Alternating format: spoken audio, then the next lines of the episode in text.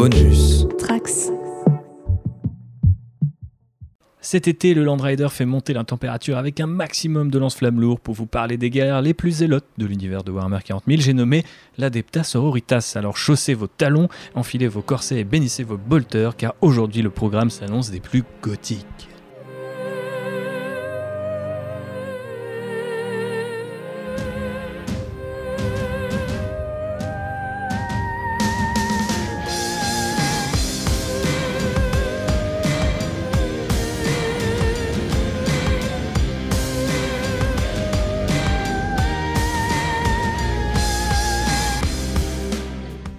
Parler avec moi de l'Adepta Sororitas, j'ai l'inarrêtable, l'inarrêtable, je ne sais pas pourquoi je prends un accent hautain un peu comme ça, mais je pense que c'est parce qu'on va parler d'inquisition, de trucs un peu insidieux, donc je pense que c'est de, c'est à propos. Euh, j'ai bien sûr JB, comment vas-tu? Ben, j'ai un peu chaud. Tu es un peu chaud, C'est c'est comme normal. si euh, le parquet était chauffé au lance-flamme lourd. Je pense que c'est le cas, mais nous allons résister car notre foi inébranlable va nous permettre de suivre le conducteur pour vous dérouler un petit peu l'histoire, le lore et euh, la gamme des sœurs de bataille qu'on appelle aussi l'Adepta Sororitas si on veut être tout à fait correct d'un point de vue univers. Moi, je dirais les sœurs de bataille. Je pense qu'on va vite avoir euh, une fatigue écrasante avec ce terme et qu'on va plutôt opter pour effectivement sœurs de bataille.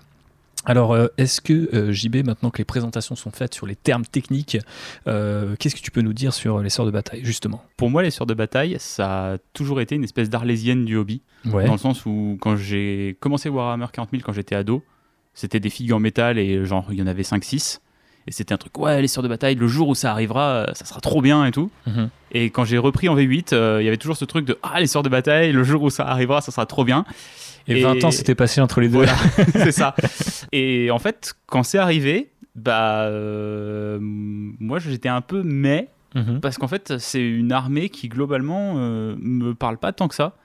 Euh, en fait, je trouve que ce que j'aime bien dans Warhammer 40 000, c'est quand ça pousse des concepts assez loin ou que ça les tord un petit peu. Ouais. Et là, je trouve que c'est bah, c'est vraiment l'esthétique gothique qu'on peut imaginer entre guillemets euh, du pre- au premier abord quand on pense à 40 000, mais je trouve qu'elle est pas assez tordue en fait. Ouais, Elle est bah, un peu trop classique dans euh, regardez le côté gothique. un peu plus évident, un peu plus tape à l'œil, c'est ça, je pense que tu veux dire.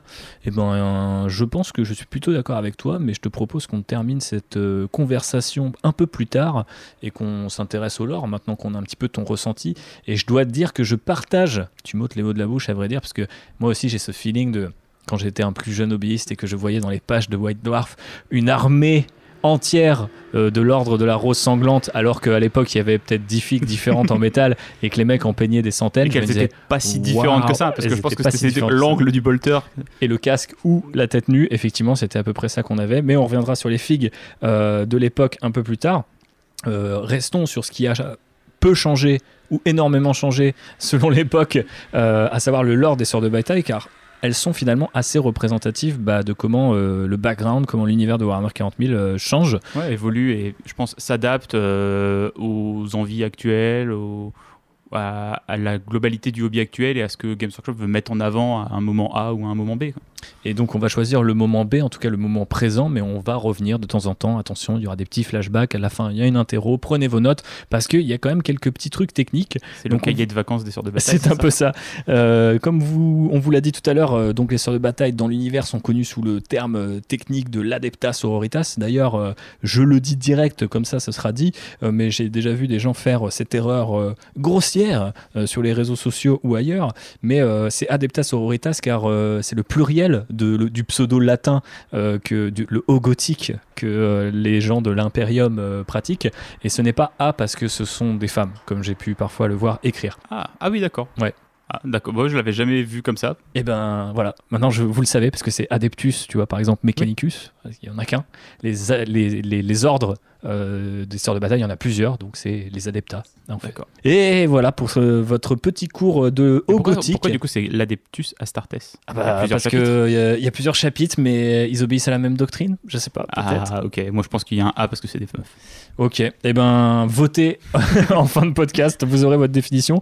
Mais on va voir que c'est peut-être les deux sont vrais parce que souvent euh, dans l'univers de Warhammer 40 40 000, pardon, on peut avoir euh, bah, deux explications contradictoires et les deux restent vraies ou les deux restent fausses. L'absence de preuves ne prouve pas l'absence, comme dirait ce cher Wed Price.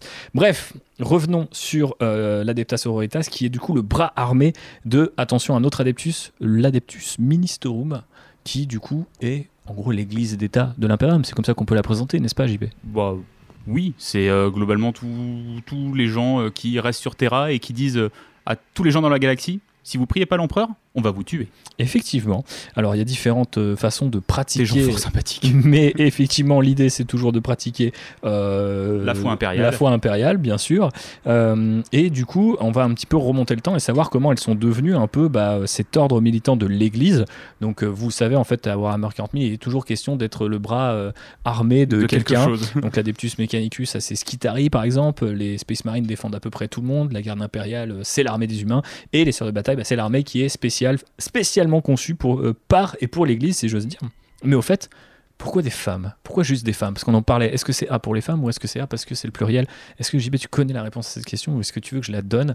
Ça, ça, tu vois, ça c'est un détail marrant parce que genre ça part d'un abus de langage Ouais. et c'est très 40 000 de ah vous nous avez dit ça bah regardez on va le faire comme ça. Euh, en fait euh, c'est parce que le, le- non je crois que c'est ouais vraiment l'e- l'ecclésiarchie L'ecclésiarchie, c'est Voilà. le nom qu'on donne à l'Église, voilà, effectivement. qui euh, n'a pas le droit d'avoir de soldats. Pas d'hommes en armes. Voilà d'hommes en armes. Voilà c'est ça c'est c'est marqué d'hommes en armes. Mhm. Du coup ils ont mis des femmes en armes. Effectivement, pratique pour contourner la loi. Essayez-le chez vous, ça marche. C'est mieux qu'un 49.3, mais pas de politique dans notre hobby. Attention, parlons plutôt effectivement de comment on en est venu, venu là, d'une ecclésiarchie qui est défendue que par des femmes. Eh bien, sachez qu'au 36e millénaire, puisque rappelez-vous, nous sommes au 41e millénaire, eh bien, il s'est passé un truc vraiment pas cool qui s'appelle l'âge de l'apostasie. C'est un nom français que j'aime beaucoup et euh, qui en gros est un joyeux bordel, euh, une époque de guerre civile, la plus grosse après euh, l'hérésie de Russe, dont on vous a déjà parlé, qui elle se passe au 31e millénaire.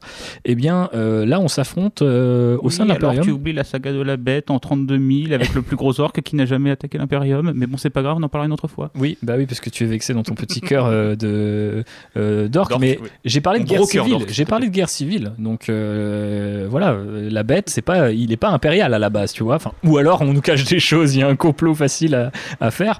Mais bref, C'est mon empereur à moi. C'est ça. À, à l'époque, on a un certain. euh, alors, je ne sais jamais comment on le prononce. Est-ce que c'est Gogé, Joji, euh, Goge, Georges. d'ailleurs, Jojo. Georges Van- Jojo Vandir, voilà. Euh, donc, euh, un impérial. Je dirais Gauge Van Dyer. Gauche Van Dyer, voilà, c'est JB a tranché. Euh, on va envoyer une lettre à GW, maintenant c'est comme ça qu'il faut le prononcer. Euh, donc c'était un homme euh, un peu plus ambitieux que la moyenne, puisque il était euh, bah, déjà en fait euh, en- en- à la tête de l'administratum, donc tout ce qui est, on va dire, la fonction publique dans l'impérium. Donc le mec La gérait préfecture. voilà, le, le mec gérait toute la partie administrative de l'impérium et donc ce qui faisait de lui quelqu'un de très puissant bah, du coup dans cet impérium du 36e millénaire. Et puis il s'est dit moi j'en veux quand même un peu plus parce que je suis un peu jaloux de l'église qui commence à monter parce qu'on vous rappelle que au 31e millénaire il n'y a pas de foi impériale. euh, et l'empereur euh, dit euh, non, non, les dieux, la religion, tout ça, ça n'existe pas, ne me vénérez pas comme un dieu. Bon, 5000 ans plus tard, c'est un peu parti en couille et donc les églises deviennent très très fortes. Et donc euh, notre ami Jojo se dit euh, tiens, euh, moi je deviendrai bien l'homme le plus puissant de l'impérium et j'avais envie de mettre la main sur, sur. Et donc s'ensuit une, une guerre civile complètement dingue où bah, le mec voilà, met l'impérium à feu et à sang, ce qui est plutôt, plutôt dangereux. Et c'est aussi une guerre, c'est un petit peu le cas de l'hérésie de Russe, mais là qui est, qui est d'ordre religieux du coup aussi, parce que bah, du coup lui dit non, mais moi je crois mieux que vous et vous prétendez être la foi impériale alors que la foi impériale c'est Et ils s'affrontent à grands coups de, de milices. euh, C'est des événements qui sont relatés dans des codex ou tu dans peux des trouver romans ça, euh, alors pas dans des romans, mais en relisant.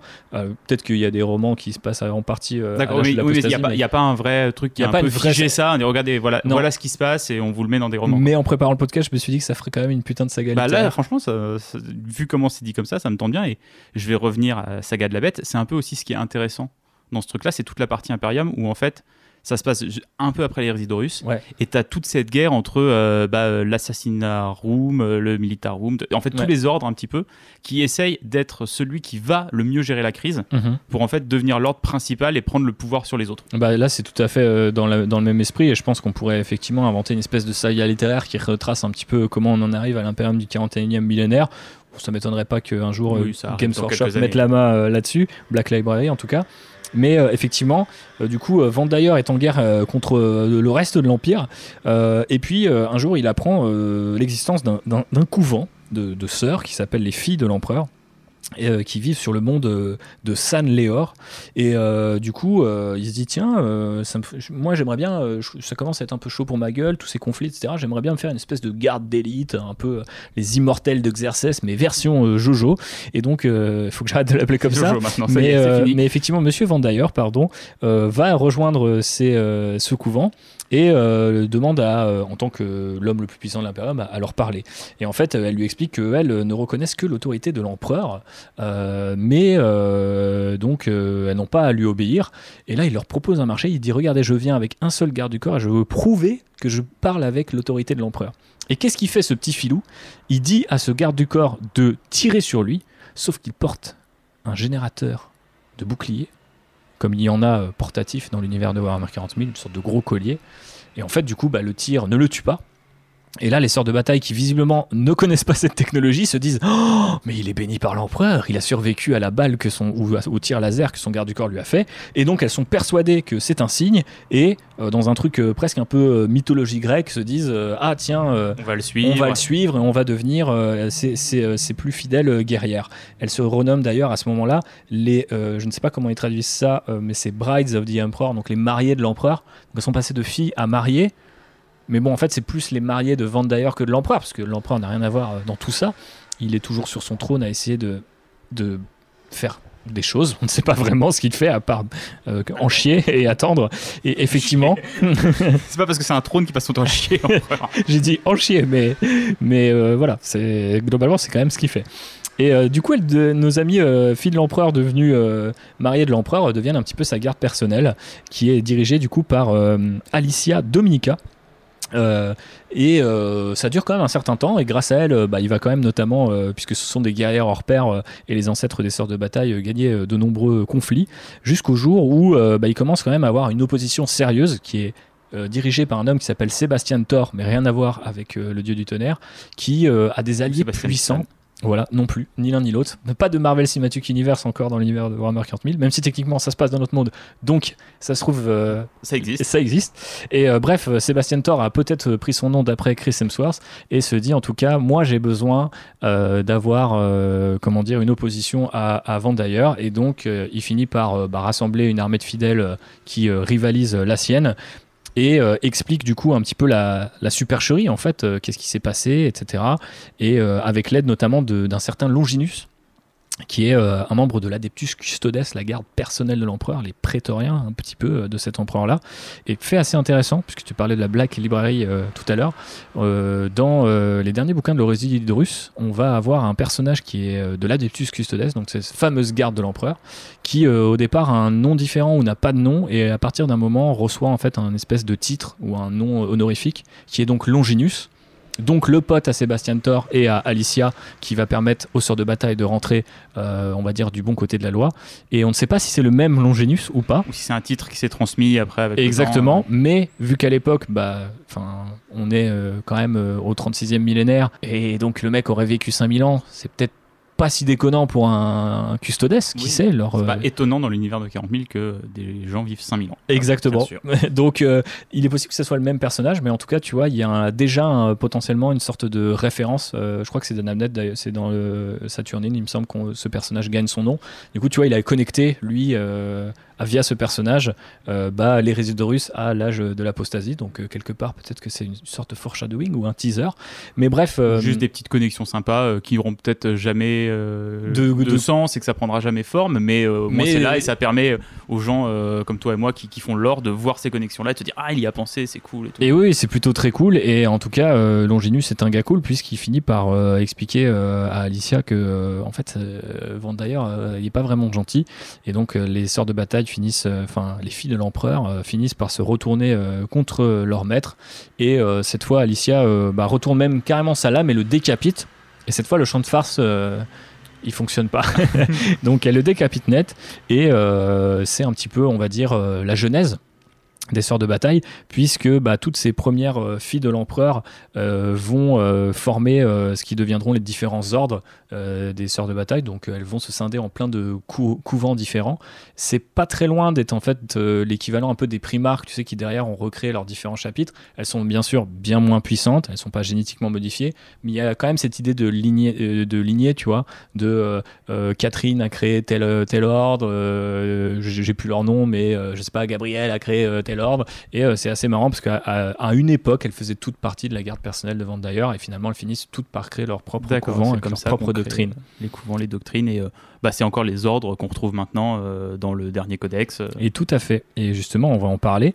Et c'est là que arrive une première petite subtilité puisque elles sont liées ces sorts de bataille par la suite à l'Inquisition à savoir l'Ordo Hereticus, donc celui qui chasse les traîtres, les euh, comment on appelle ça? Les, cultistes en fait du chaos qui se cachent dans l'impérium. Exactement, c'est le terme que je cherchais. Euh, c'est dans le c'est dans le nom, mais effectivement. Héréticus, hérétique. J'ai fait euh, la teinte deuxième. Putain, t'es trop fort. Effectivement, 20 sur 20 pour JB. Mais effectivement, via la convocation de Néphilim, ça doit vous rappeler quelque chose si vous êtes en train de jouer à Warhammer 40 000 en V9 au moment où on enregistre ce podcast. Mais euh, eh bien du coup, euh, l'Ordo, l'Ordo Héréticus engage, on va dire, un truc email les sœurs de bataille pour être bah, potentiellement son bras armé si besoin parce qu'on considère que euh, qui de mieux que euh, des euh, guerrières très très très zélotes pour traquer bah, les gens qui sont très très peu zélotes ou alors zélotes dans la foi qu'on dénigre c'est euh, là qu'on a une sorte de première, euh, comme je disais, subtilité, une petite friction, euh, parce que du coup, on est dans un truc de canon un peu bizarre. Et il y a eu une époque où elle n'était que le bras armé de l'Église.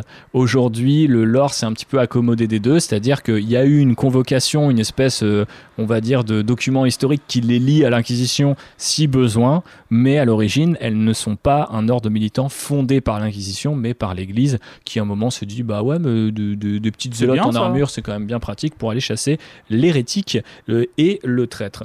Donc euh, pourquoi pas Mais euh, maintenant que ce petit point de, de redcon qui euh, tu vois, a été finalement intégré au fur et à mesure des éditions est passé, on va pouvoir passer aux différents ordres. Est-ce que tu veux nous les présenter, JB Alors, le premier ordre, c'est l'ordre militant. Euh, donc c'est celui qui a été fondé par les sorts originales. J'ai plus les noms exactement, mais bah, du coup Alicia a créé euh, son ordre militant et en fait les, on va dire que c'est la garde personnelle. Je sais plus combien elles sont. Je crois, mm. bah, je crois que c'est 9 parce qu'il y a 9 sous-factions par bouquin ou un truc comme ça euh, ou 6 et en tout cas en fait les, premiers ordres militants c'est les plus grosses c'est la partie armée en mm, fait. C'est ça. Et en fait on va voir que les ordres contrairement par exemple au chapitre Space Marine qui sont on va dire séparés par une vraie doctrine et un vrai, une vraie manière de faire la guerre. Euh, je trouve que les ordres euh, des sœurs, elles sont plus euh, orientées sur des missions et sur une manière de s'organiser et de travailler plus ensemble plutôt mhm. que d'être des groupes armés séparés. parce que par exemple, il y a l'ordre hospitalier, bah, mhm. comme son nom l'indique, du coup, bah, c'est tout ce qui va être les infirmières, les médecins, les soignantes et qui eux ont un truc que n'ont pas trop les Space Marines, c'est-à-dire qu'ils vont s'occuper un peu des fidèles et un peu des civils en fait. Ouais, et c'est assez intéressant du coup d'avoir ce que tu disais, bah, imaginer en fait que c'est un peu, bon, du coup, j'imagine qu'elles ont très peu de, guerrières en armes, etc. Mais c'est un peu comme si, en fait, on, avait créé des Space Marines euh, qui ne combattent pas, et c'est un chapitre d'apothicaire, en fait, tu vois. Et, je trouve ça assez cool. Je ne sais plus, c'est dans quel codex, c'est peut-être même dans un vieux codex garde impériale. Euh, il y a un moment une espèce de page, ou alors c'est dans, je crois que c'est dans un Psychic Awakening, euh, où en fait on voit un truc de campagne et en fait, on voit quelles sont les factions qui sont déployées dans l'Imperium, euh, du camp, dans le camp Imperium. Donc, tu as tous les régiments, tu as euh, euh, telle compagnie de chapitre Space Marine. dans le Psychic Awakening où il y avait les. Foi et Fureur, non Ouais, les sœurs et le chaos, ouais, voilà. Et du coup, en fait, tu voyais un truc où, bah, en fait, les sœurs qui étaient déployées, c'était que tel ordre et qui était un ordre hospitalier. Donc, en fait, qui soignait toute. Enfin, qui était chargé de, du, combat de triage, comme on dit ça en anglais, de voilà, récupérer les blessés, les civils, ceux de la garde, etc. Donc, c'est une espèce de renfort de corps médical un peu d'élite. Euh, qui est normalement dédié aux fidèles. Mais bon, bah, quand, on, quand on combat pour, et qu'on meurt pour l'empereur ou qu'on se blesse pour l'empereur, euh, on est considéré comme fidèle, j'imagine. Mmh. Après, il y a, bah, euh, y a Lord Dialogus, qui va du coup être tout ce qui est lié, on va dire, à la, connaissance et à la collecte du savoir et pareil, c'est cette chose où euh, elles vont faire de la traduction, elles vont, faire, elles vont aider sur des échanges commerciaux. Et euh, c'est là où on peut les voir euh, bah, dans les romans ou dans les BD, tu les vois interagir plus avec des rock traders ou avec mhm. ce genre de choses.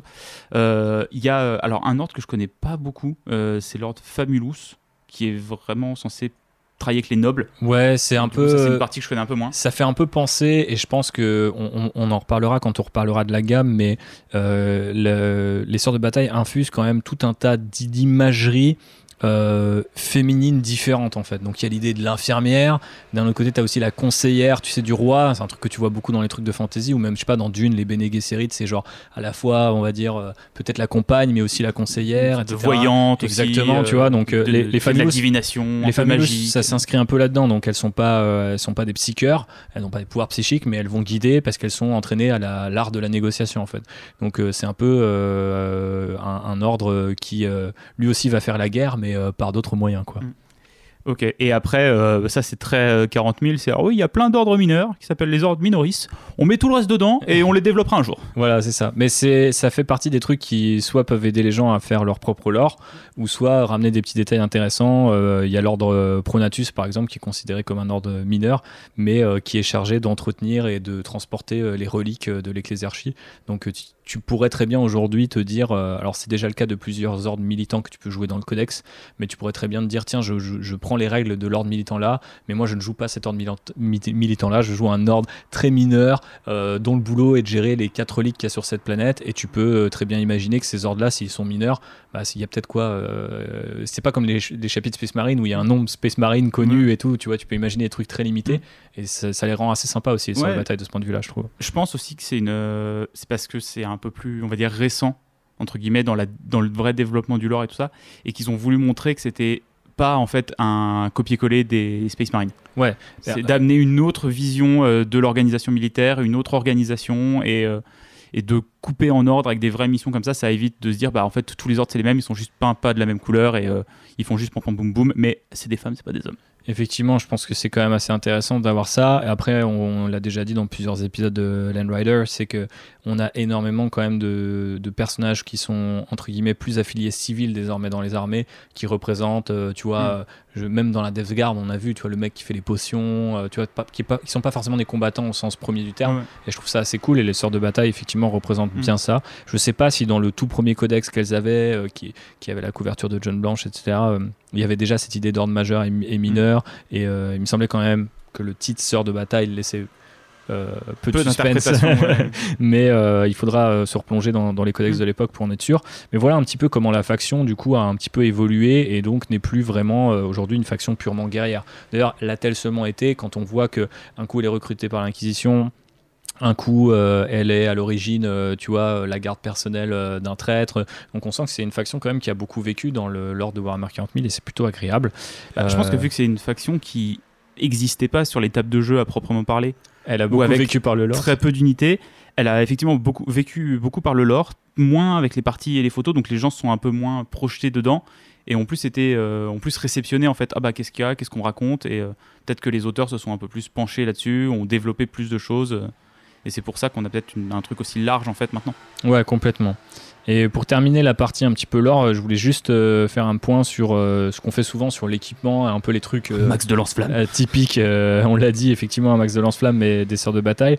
elles ont des armures énergétiques comme les Space Marines. Elles ont des bolters aussi. Elles ont des bolters, notamment le, le modèle qui est un des modèles les plus connus dans le lore, mais qui s'appelle le Godwin Diaz, qui du coup est un, un, hommage à Jess Godwin et à Juan Diaz, qui était un, sculpteur, qui sont tous les deux deux sculpteurs de, très importants de cette époque-là.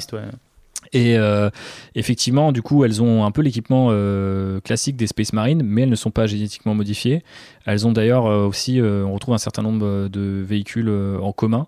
Alors, il y a pas mal de châssis Rhino, notamment l'Immolator, le Castigator et l'Exorciste, qui en fait représentent souvent cette esthétique gothique. C'est vraiment l'Exorciste, notamment, je crois que c'est même un même en dehors de la la communauté Warhammer 40 000 pour se moquer ou euh, rigoler de l'esthétique, c'est-à-dire que c'est un tank littéralement qu'un orgue qui lance des missiles. Je pense qu'on fait difficilement plus cliché pour Warhammer 40 000.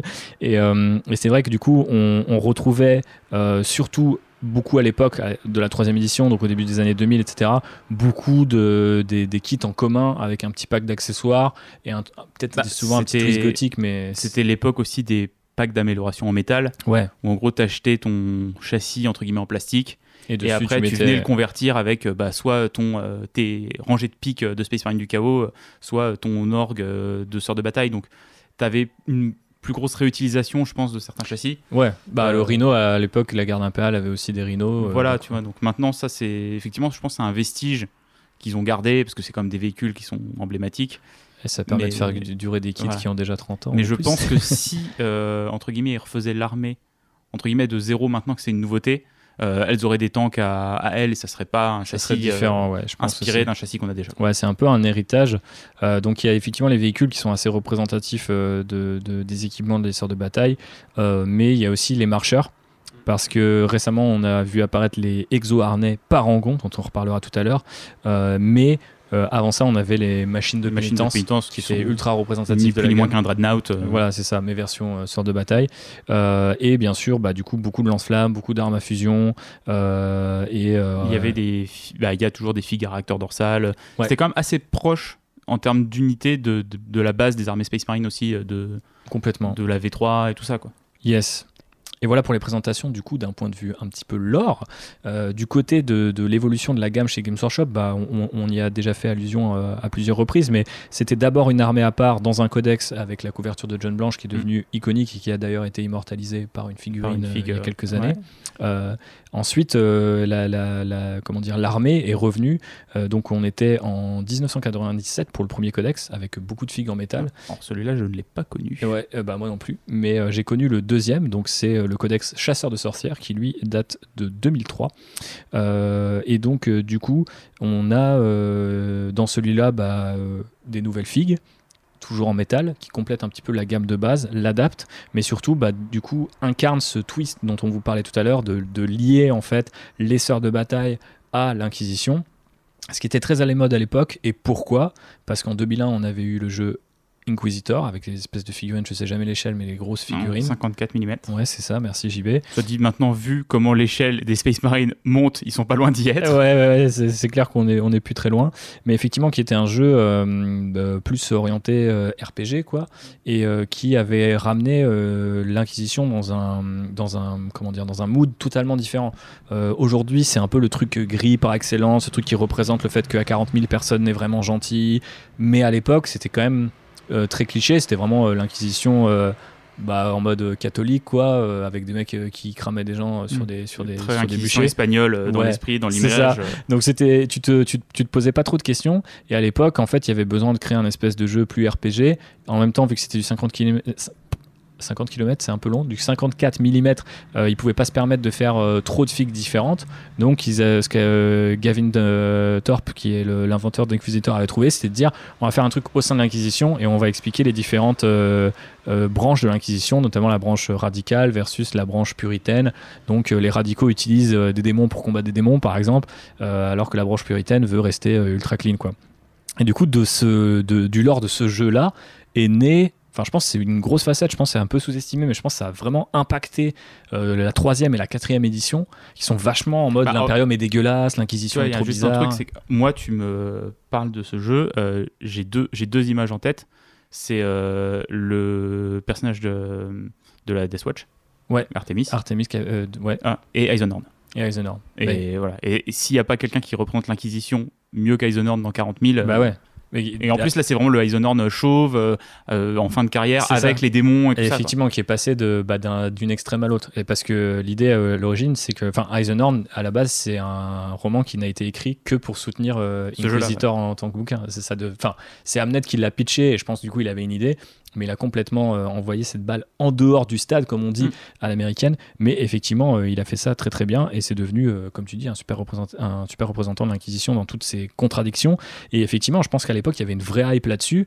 Et tu vois, d'un coup, on avait eu un premier codex qui s'appelait du coup Chasseur de démons, qui faisait des chevaliers gris, là aussi une armée de l'Inquisition. C'était pas un chapitre Space Marine à proprement parler, c'était vraiment utiliser quelque part un peu la technologie des, chapitres Space Marine au service de l'Inquisition.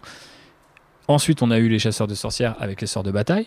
Et là, pour moi, c'est vraiment l'époque où j'ai commencé Warhammer 40 000. Et c'est là où moi, j'avais l'impression, même, même à un âge où je comprenais pas exactement toutes les subtilités de 40 000, que c'était l'armée de, de gens pointus, tu vois. C'est sort de bataille, c'est quand tu avais fait tous les autres armées, que tu avais peut-être joué à Inquisitor, que tu connaissais un peu tout le lore autour de l'Inquisition et que tu kiffais ces figurines, qu'elles étaient extrêmement rares, quoi, quelque part, parce qu'on les trouvait très peu en magasin. on les voyait très peu parce qu'elles coûtaient très cher ça, en fait. très cher. Il y avait pas beaucoup de modèles, donc c'était un vrai projet à long terme et Ouais. ambitieux de se faire une vraie armée. Et puis c'était pas très pratique à peindre euh, pour les jeunes qu'on était, euh, peindre du métal. moi Bah, je sais que ça me faisait peur. C'est-à-dire que le les unités en plastique commençaient à se développer vraiment. Il, y avait- Ouais. il commençait à avoir des kits en plastique bien.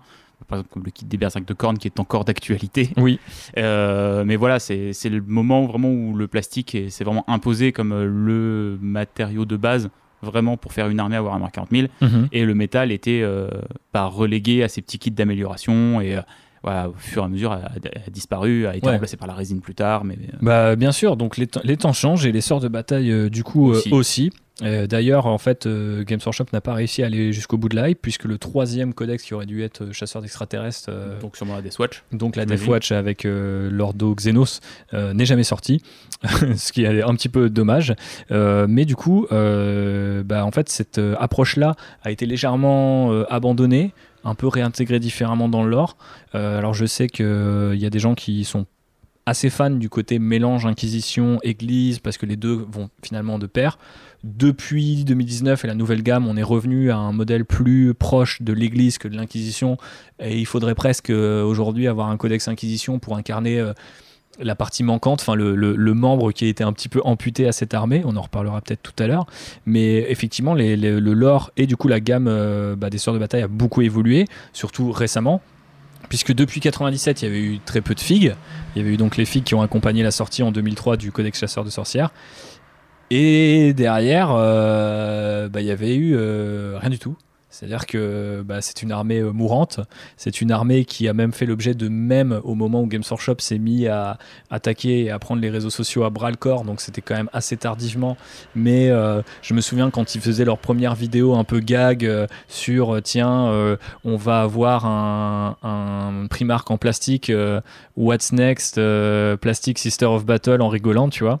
Et même à l'époque, c'était encore un mème et on s'était peut-être dit que on ne verrait jamais ces sorts de bataille arriver en plastique.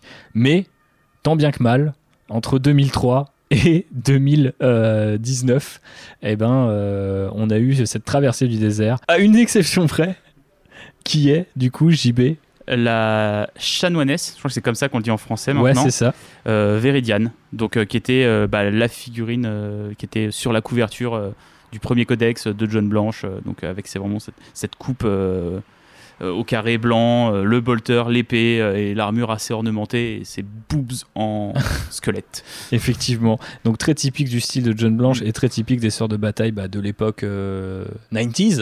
Ouais. Mais effectivement, euh, petite traversée des déserts euh, quand même pour euh, nos sœurs de Et bataille. parce qu'en plus, je crois que c'est juste une figue qui accompagne un. C'était l'époque, ça devait être la fin de la V6, je crois, ou de la V7. Et c'est Bah là, sais, il y avait des espèces ouais. de micro-codex qui sortaient, euh, des codex genre de 30 pages avec euh, deux datasheets dedans. Oui, et- c'est ce genre de truc. Où, euh, et effectivement, euh, à l'époque, euh, je pense que c'était quand Moi, même. je jouais plus à l'époque. C'était quand même un prototype pour euh, ce qu'on a aujourd'hui, euh, quasiment tous les ans, une figue qui est un peu nostalgique, qui fait écho à une couverture Mm. ou à un roman. Ou à- Et euh, c'était un petit peu le début de ça. Et effectivement, je pense qu'à l'époque, bah, tous, les, les- tous les joueurs sœurs de bataille ont dû se dire ça y est, ça commence. Ça y est, ça arrive. Et ça en arrive, fait, ça arrive. euh, ça a mis quand même Et trois ans Ils ont dû attendre 3 ans. pour que ça arrive pour de bon. Même si, euh, du coup, euh, à la fin de la V7, mais c'est un peu le début de la V8 aussi, c'est-à-dire quand le lore commence à évoluer et avec la réincarnation ou, le- ou plutôt le, le retour de, de Gilliman, eh ben, on avait une nouvelle euh, Sainte Célestine en plastique et ses deux gardes du corps. Donc là aussi, trois petites commence un figurines. petit peu à ça poser des pions, petit à petit.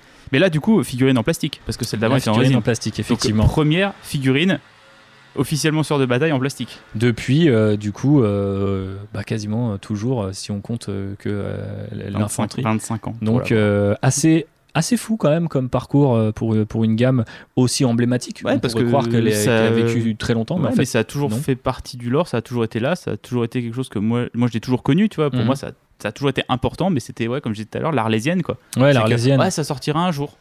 Mais c'était faux. c'était faux. Jusqu'à, bam, 2019. 2019, donc juste avant, euh, du coup, euh, La fin- fin de la V8, ouais, il me fin de la semble. V8, ouais, tout à fait. Ça, ça doit être la dernière armée, ça doit être le dernier codex de la V8. Bah, il me semble que c'est le dernier codex avant Psychic Awakening, parce Ouais, que c'était euh, la boîte en fin d'année Oui. et tout.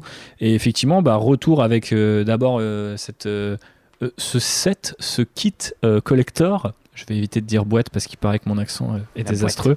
Je le dis en haut gothique, d'accord. Mais euh, peu importe, euh, du coup, dans, dans ce set, on retrouvait quand même bah, enfin les sœurs de bataille en plastique Mm. avec euh, des réincarnations en fait euh, des, des- des unités emblématiques. Tous les- toutes les unités classiques qu'on avait en métal ont été refaites là. Mhm. Et euh, du coup, ensuite, on les a vus apparaître en multi-kit dans la foulée avec le codex.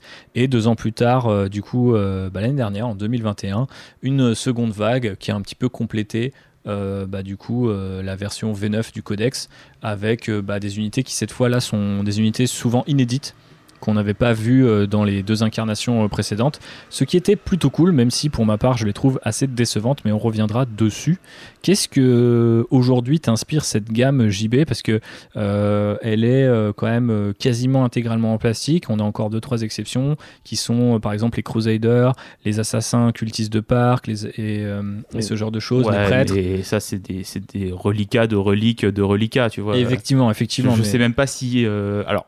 En- si c'est intéressant à jouer, tu vois, des figurines comme ça, parce que je pense qu'elles existent là, parce qu'ils ont encore les moules et qu'ils en ont produit quelques-uns, mais si ça passait en. Oh bah vous pouvez plus les acheter, je pense que ça ne dérangerait personne. Quoi. Effectivement, mais c'est vrai que euh, ces sœurs de bataille défendent l'Église, donc avoir des prêtres euh, qui du coup ne sont, sont cette fois des hommes, etc. C'est quand même assez cool. Euh, mais euh, bref, Non, moi ce que j'aime bien dans la gamme, Ouais. si on peut embrayer on là-dessus. peut embrayer sur la gamme. J'allais te demander ce que t'en penses. Donc Bah voilà. Euh, je suis pas un méga fan de l'esthétique de base de la sœur, vraiment le côté euh, la boobs plate, euh, la coupe de cheveux au carré, euh, ou même les masques, que je trouve pas hyper bien, et la, la bure, machin. Par contre, faut reconnaître un truc, c'est qu'ils ont des. Bah, elles, elles ont des personnages qui sont trop bien. Il y a une vraie personnalité dans chacun des personnages, et on retrouve ce côté ordre dont on parlait tout à l'heure, parce qu'on on a des personnages non combattantes. Et ça se voit, ça se ressent, elles ont des looks et des designs de non combattantes, et je trouve que ça c'est hyper bien dans la gamme. Ouais, ça ramène un petit peu de diversité. Je suis d'accord avec toi. Moi, je suis pas forcément le, plus grand fan de cette esthétique. En fait, ce qui, je pense, a joué en défaveur, là, euh, les gens vont se dire, ah, ils sont chiants, en fait, ils aiment pas Warhammer 40 000, euh, parce que si vous aimez pas cette esthétique, ceci, cela. Je vous, je vous entends déjà euh, taper vos commentaires, mais calmez-vous.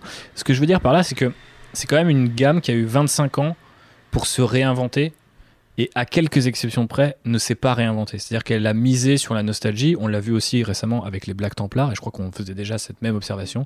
C'est qu'on s'est dit, waouh, le jour où ils vont combiner ceci, cela. En fait, ils ont refait parfois à la pause près Un les peu ouais, mêmes à l'identique les choses qu'on avait il y a 20 ans. Voilà, donc c'est une sorte de mise en, en échelle, c'est un globe qui est tout à fait appréciable, c'est toujours plus facile de travailler le plastique, etc. Mais il y a vraiment un truc de une gamme qui n'a jamais su me surprendre ou repousser un petit peu l'esthétique dans des directions plus originales. Il y a quand même des choses qui sont intéressantes, t'en parlais un petit peu en off avant qu'on commence ce podcast, mais notamment les visages des sœurs de bataille. C'est-à-dire qu'il y a des visages qui sont blessés, il y a des body types qui sont un petit peu différents, il y a des coupes de cheveux qui sont différentes, et il y a moins ce côté... euh, euh, fantasme, tu vois, de la nonne en Bah, armure. euh, Si, euh, si vous prenez le, le codex euh, Chasseur de Chasseur sorcières. de 2003, euh, les membres de l'Inquisition sont terrifiants. Ils sont affreux, ils ont des bioniques, ils ont des choses comme ça. Par contre, les sœurs, elles ont toutes des visages de pin-up.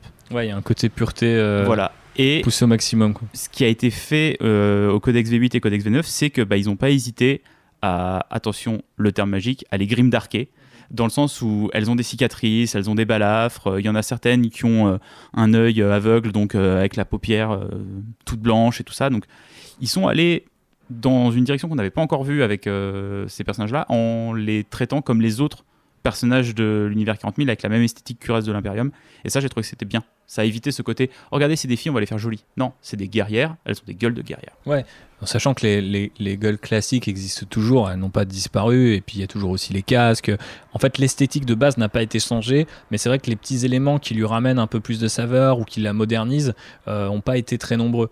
Euh, si on les compare, par exemple, je sais pas, à des Space Marines, la comparaison, on va la faire euh, maintenant et on va la refaire sans doute plus tard, mais euh, si tu regardes les Primaris, ils ont amené, on le disait dès notre deuxième épisode, euh, un côté SF et un côté militaire à une gamme qui était très gothique, par exemple.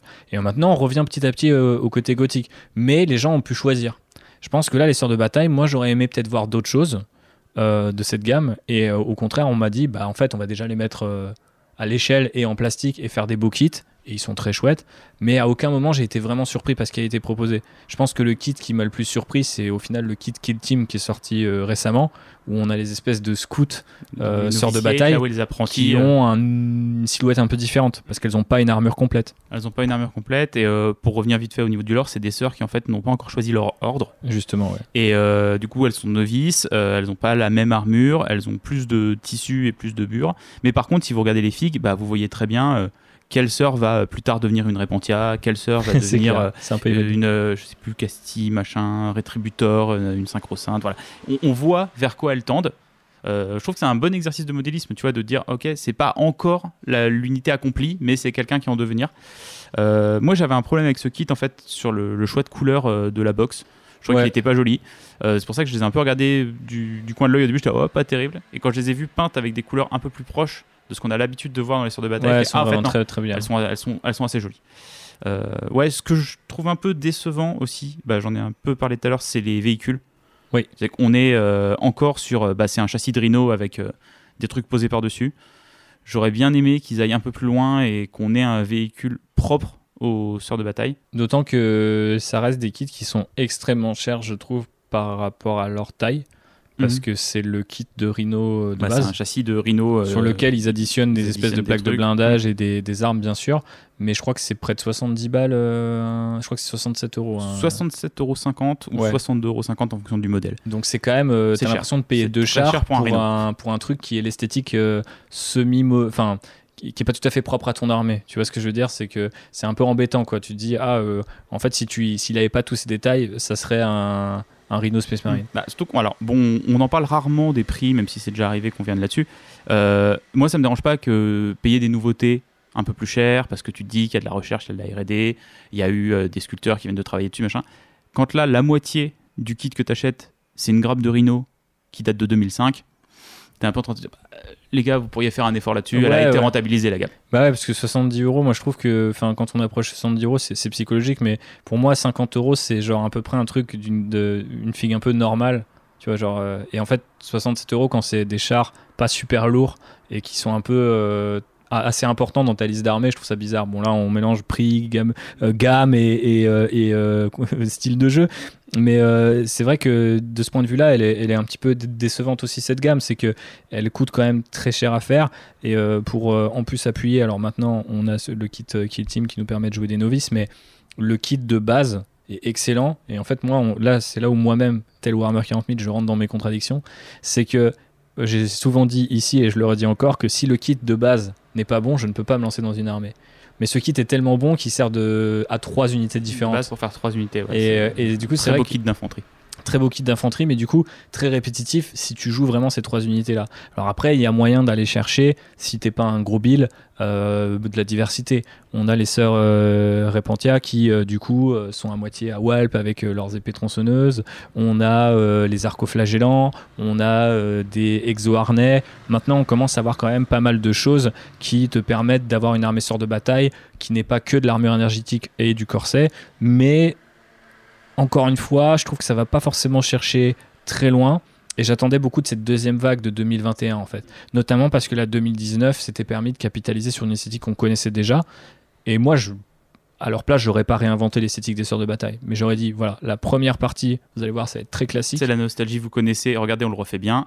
Par contre, la deuxième deuxième, partie, c'est quelque chose de nouveau, tu vois. Et au final, la nouveauté, bah, si je suis pas fou, il y a eu bah, les, les exosquelettes Ouais. et euh, celle avec les boucliers, Ouais, les sacro-saints les sacro-saintes. C'est quand même, on va dire, un peu léger, d'autant que. et Morenval. Bah, moi, je la mets dans les. Oui, tu la mets dans les dans les On parlera d'elle tout à l'heure. Euh, moi, globalement, je les... autant bon, les sœurs avec les, euh, les boucliers, les sacro-saintes, elles sont assez proches des autres, donc je trouve qu'elles s'intègrent bien et tout ça. L'exo-harnais, je- j'ai du mal en fait avec le design global de la fille. On met les pieds dans le plat, euh, du coup, euh, moi c'est vraiment ça qui m'a beaucoup déçu. Je pense que j'avais hésité pour mon armée V9, euh, KO ou euh, Sœur de bataille. Et euh, quand j'ai vu les exo-harnais et que ça faisait quasiment un an que je faisais du KO, j'ai pas regretté. Parce que je me suis dit, moi je m'attendais vraiment à ce qu'ils aient une unité de cavalerie.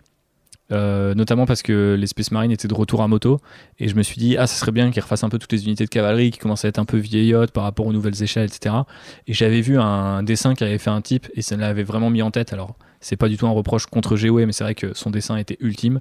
C'est-à-dire qu'en fait, euh, le gars, il avait fait une unité de cavalerie qui ressemble à une espèce de roue de machine de siège euh, médiévale. Donc euh, c'est un peu, tu vois, la moto qu'a euh, dans euh, l'épisode 3 de Star Wars. Moto Scaven, quoi. Une moto un peu Scaven, mais beaucoup plus légère, beaucoup Ouais. plus fine, et donc euh, que tu rides vraiment comme une sorte de, de moto en fait. Et du coup, elles avaient une espèce de lance euh, euh, complètement euh, invraisemblable. Enfin, c'était vraiment très, très, très, très classe, quoi. Et, et je me suis dit, ah ouais, ça, enfin, c'est, dingue, tu vois. Je, genre, je trouve ça vraiment esthétiquement, je trouve ça vraiment trop, trop bien, quoi.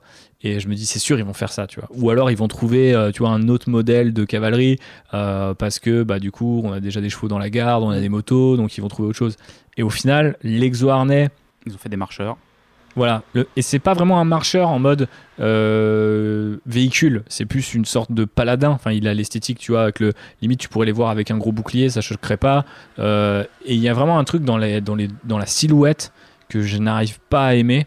Je les trouve à la fois frêles et bulky en fait. Je sais pas comment dire. Il y a un truc qui qui, qui, qui me revient pas. Euh, sur euh, Morenval, qui est un peu euh, du coup, euh, qui est une seigneur de Terra, c'est quand même assez particulier. C'est un peu leur figue Primark parce que maintenant chaque armée a besoin de sa figue ultra forte, ultra badass et qui complète n'importe quelle collection la sublime. Et ça c'est très très cool. Mais du coup, Morenval, pouvoir jouer une, une, seigneur de Terra, c'est génial. Et en fait, le fait qu'elle ait une espèce de bure sur son exo harnais rend la figue beaucoup plus dynamique et cache un peu son côté frêle. Les autres Ouais, ne l'ont ça, pas. change, ça change un peu le, le- La silhouette, ouais. la, la silhouette. En plus, elle a une pose ainsi un peu plus dynamique avec le fameux tactical rock. euh, Ouais, qu'ont euh, tous les tous les héros à Warhammer 40 000. Euh, et puis peut-être aussi la. Moi, je l'ai jamais vue en vrai, euh, celle-là. Je la vois juste en photo. Le fait qu'elle soit en doré alors que les autres sont en noir, peut-être que ça joue aussi Ouais. dans l'impression du design. Mais c'est vrai que cette deuxième vague de sœurs, on a été tous les deux un peu déçus en disant ah bah ok, ils ont capitalisé sur la nostalgie. Qu'est-ce qu'ils vont proposer comme nouveauté pour peut-être faire un parallèle avec une autre armée Imperium qui s'est développée très vite sur quelques années, qui est le Mechanicus. Euh, le Mechanicus, on a vu très vite euh, l'armée partir dans des directions différentes. Euh, et là, maintenant, on a vraiment une gamme qui est complète avec on a des, de la cavalerie, on a des marcheurs, on a des figurines volantes, on a tout ça. Ah, t'as tout. ouais. J'espère qu'il y aura une troisième vraie vague pour les sœurs de bataille et que ça développera un peu plus l'armée en, en proposant plus de châssis, en fait, plus de design. Ouais, parce que sans être aussi euh, raté que par exemple les Centurions chez les Space Marines ou le Nemesis Knight chez les chez Chevalier Gris, moi je trouve qu'ils ont quand même un gros syndrome du euh, game. C'est vraiment un problème avec les exo-harnais. À chaque fois, je les trouve affreux en fait. Enfin, Mhm. à part le.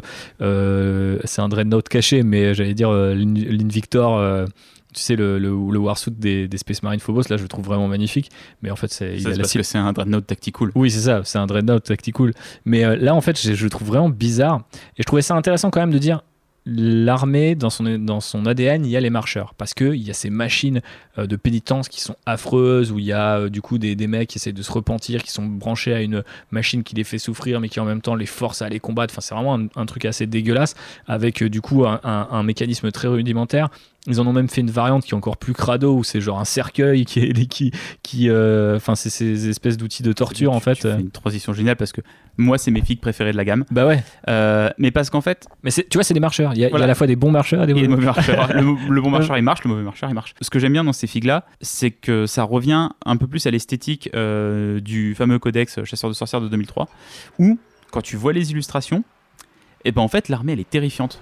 Ouais. Et euh, il y a certaines figurines, les arcoflagellants sont un peu dans la même vague, ils sont terrifiants.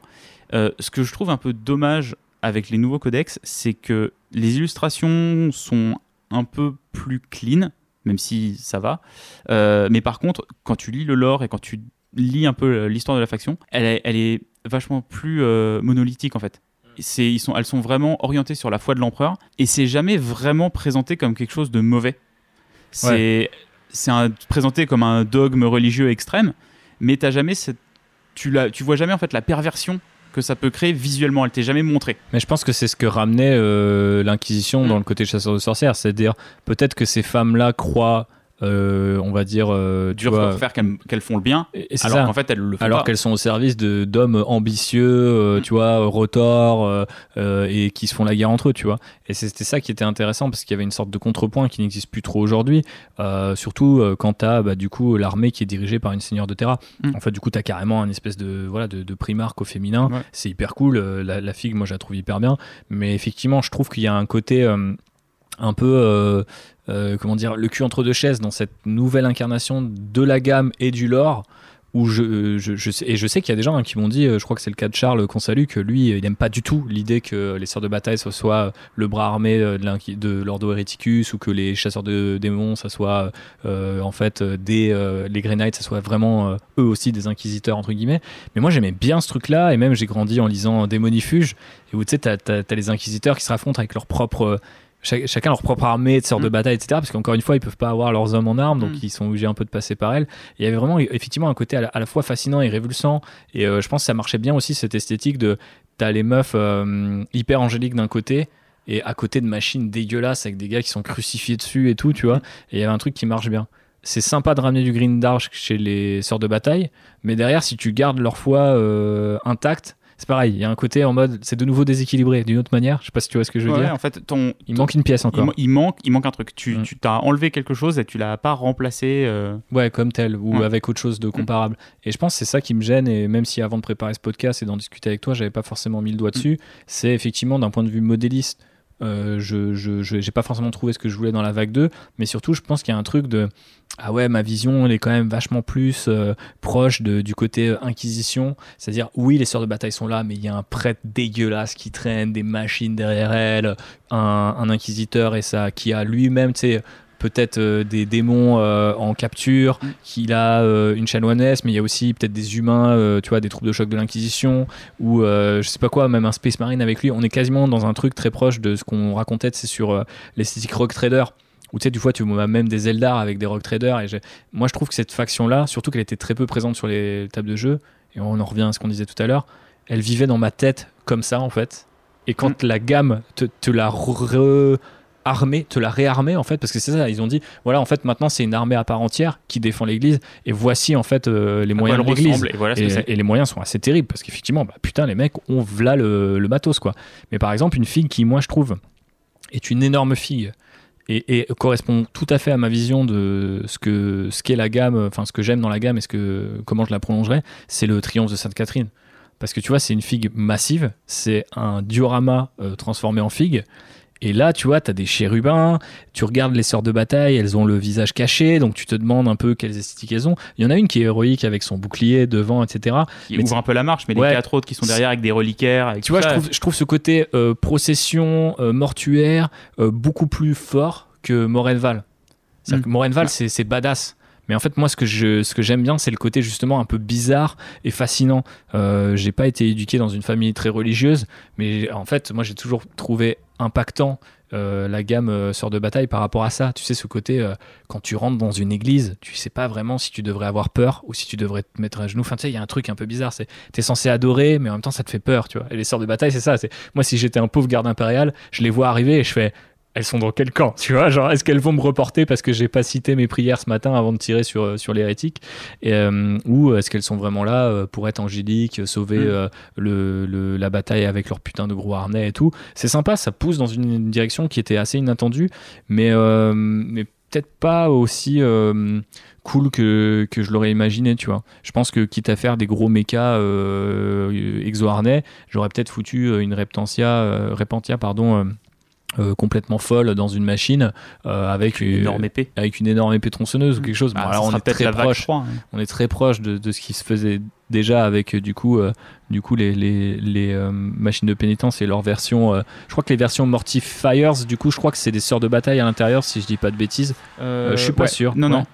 Ah quoique ça a l'air des ouais je sais plus. Je crois qu'en fait les machines de pénitence c'est vraiment pour on va dire le civil de base qui foutent dessus. Mais je crois que les Mortifiers c'est des c'est des, des sœurs de bataille elles ont un côté. Euh, bah, il y en a une où il y a une vierge de fer qui est quand même accrochée dessus, donc euh, j'imagine que. Mais il y a pas mal de détails un peu dégueux. Hein. Il y a aussi, tu sais, euh, était sorti quand même dans la deuxième vague de trois persos, notamment l'espèce de chaplain équivalent euh, pour les sœurs de bataille. Et tu sais qu'il y a ce, cet outil de torture euh, complètement horrible que les gens avaient repéré sur la figurine. Je vous laisserai aller chercher, ça s'appelle une, une, poire, je crois.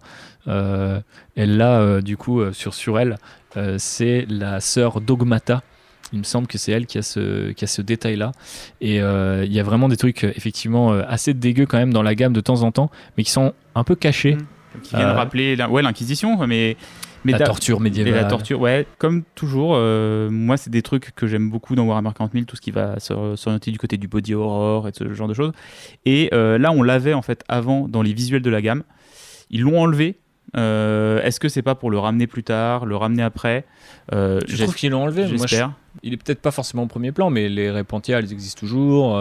Il y a quand même les machines de pénitence. Ouais, mais les arcoflagellants, ils existent toujours. Oui, mais je, trouve que c'est moins. En fait, ça a l'air moins important, je sais pas, dans la gamme. Je, trouve que c'est moins mis en avant. Ouais, c'est possible. Bah, en fait, c'est surtout... Ils sont là parce que c'était emblématique et iconique. Mais est-ce que c'est quelque chose qu'ils auraient vraiment développé s'ils avaient s'ils l'avaient fait from scratch, on va dire maintenant Je suis pas sûr euh, bah, parce que je trouve qu'elles sont, elles sont en fait un peu trop héroïques hmm. maintenant. Pour moi, les sœurs de bataille, un peu trop monolithiques dans ce côté effectivement, la foi euh, vient tout sauver. Il y a moins de, de nuances, je pense, au sein de la gamme. Euh, voilà. C'est globalement une esthétique qui me parlait pas trop dans sa, un peu, sa facilité à faire du gothique. Mhm. Euh, j'aimais bien qu'il le torde un petit peu avec. Euh, bah, regardez, on va vous montrer les horreurs de l'église catholique et on va les mettre dans la gamme. Là, elles y sont un peu moins. Ouais, je pense qu'il faut les chercher. Après, c'est vrai que la gamme s'est quand même beaucoup développée sur l'aspect sœur de bataille et je pense moins sur, le, bah, sur ce côté un peu euh, comment dire, euh, si vous allez, si vous ouvrez le, codex chasseur de sorcières, euh, il est facilement trouvable d'ailleurs sur, sur internet. Vous allez vite tomber sur trois listes d'armées qui en fait vous permet soit de jouer l'Inquisition, soit les sœurs de bataille, soit mieux un mélange des deux. Et en fait à l'époque c'était, enfin le, le, le truc... faire le mélanger deux. Ouais, je pense que esthétiquement c'était ça. C'est ça sur la couverture où tu as un inquisiteur qui est à côté d'une chanoinesse.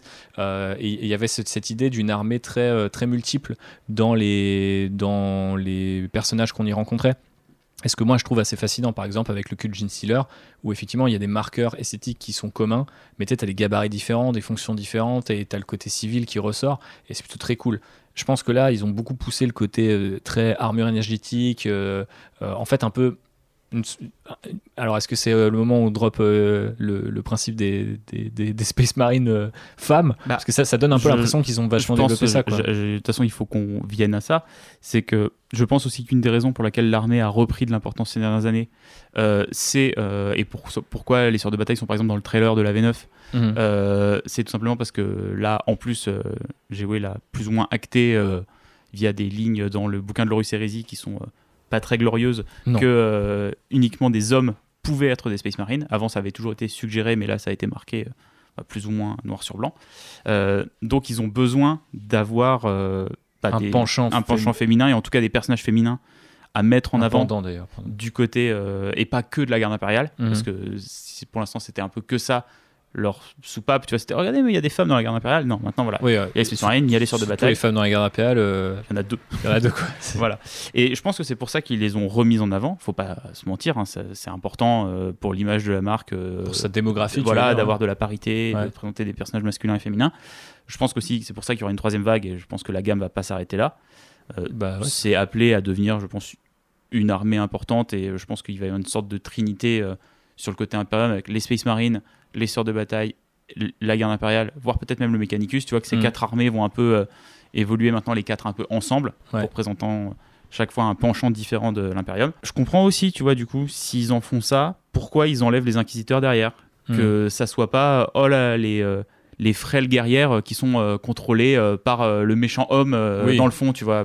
Politiquement et en termes d'image, je comprends pourquoi ils vont dans cette direction là mais Pourquoi ils vont dans cette direction-là Moi, j'espère juste que la gamme va se développer, qu'on va avoir de nouvelles figues et euh, peut-être des figues qui me parleront un peu plus que celles qu'on a maintenant. Mais est-ce qu'il faudrait pas du coup euh, amener la gamme vers un truc euh, codex ecclésiarchie en fait? Tu vois ce que je veux dire? C'est-à-dire que quitte à pas lié à l'Inquisition, montrer qu'il y a aussi des personnages, c'était le, cas à un moment, bah, à l'époque du chasseur de sorcières, mais il me semble que tu pouvais juger, enfin tu sais, avais un mec qui était sur, j'ai perdu son nom, mais tu sais, qui était sur une espèce de euh, Trône, Dreadnought, c'était un inquisiteur lui ou c'était un, espèce de super prêtre, euh, je sais plus. Comment il s'appelle Attends, si, si, je vais retrouver. Euh... Karamazov. Karamazov, ouais, c'est un inquisiteur. C'est un inquisiteur. Ok, mais tu vois, on pourrait facilement imaginer reprendre un peu cette esthétique-là et imaginer que c'est, euh, je sais pas, le cardinal, euh, tu vois, euh, l'évêque. on pourrait aller vers un codex qui inclut toute la partie foi impériale, mais pas que les sœurs de bataille. Dont les sœurs de bataille seraient peut-être effectivement la partie la plus proéminente, comme tu dirais, je sais pas, la garde impériale. Aujourd'hui, il y a la garde impériale et puis il y a l'élite de la garde impériale avec le Tempestus, tu vois, créer une espèce de codex dans le codex. Ou comme ce qu'ils ont fait là sur les custodes, de ramener les Sœurs du Silence dans le Codex Par Custodes exemple. et dire voilà, c'est euh, Talon of the Emperor maintenant et on Mm. met les deux ensemble. Et Ouais. oui, ça n'avait aucun sens que les Sœurs du Silence soient toutes seules. Bien sûr. Mais euh, ouais, ouais, je sais pas, je pense que ça pourrait être intéressant d'a- d'aller d'aller là-dedans et, et de ramener en fait, enfin, cet équilibre que peut-être on a perdu. Moi, je la trouve assez cool. La gamme, euh, je, je, elle, a plein de belles possibilités. Il y a des kits comme j'aime beaucoup, qui sont très riches, etc. en termes de bits et, de et de conversion. euh, euh, le potentiel est assez euh, assez infini si vous aimez cette esthétique. Et oui, et alors, parce que là, je suis en train de regarder les figurines de l'Inquisition. Oui. Si on ramène l'Inquisition, on ramène les Jokeros. Et effectivement. Donc, bah, ramener l'Inquisition.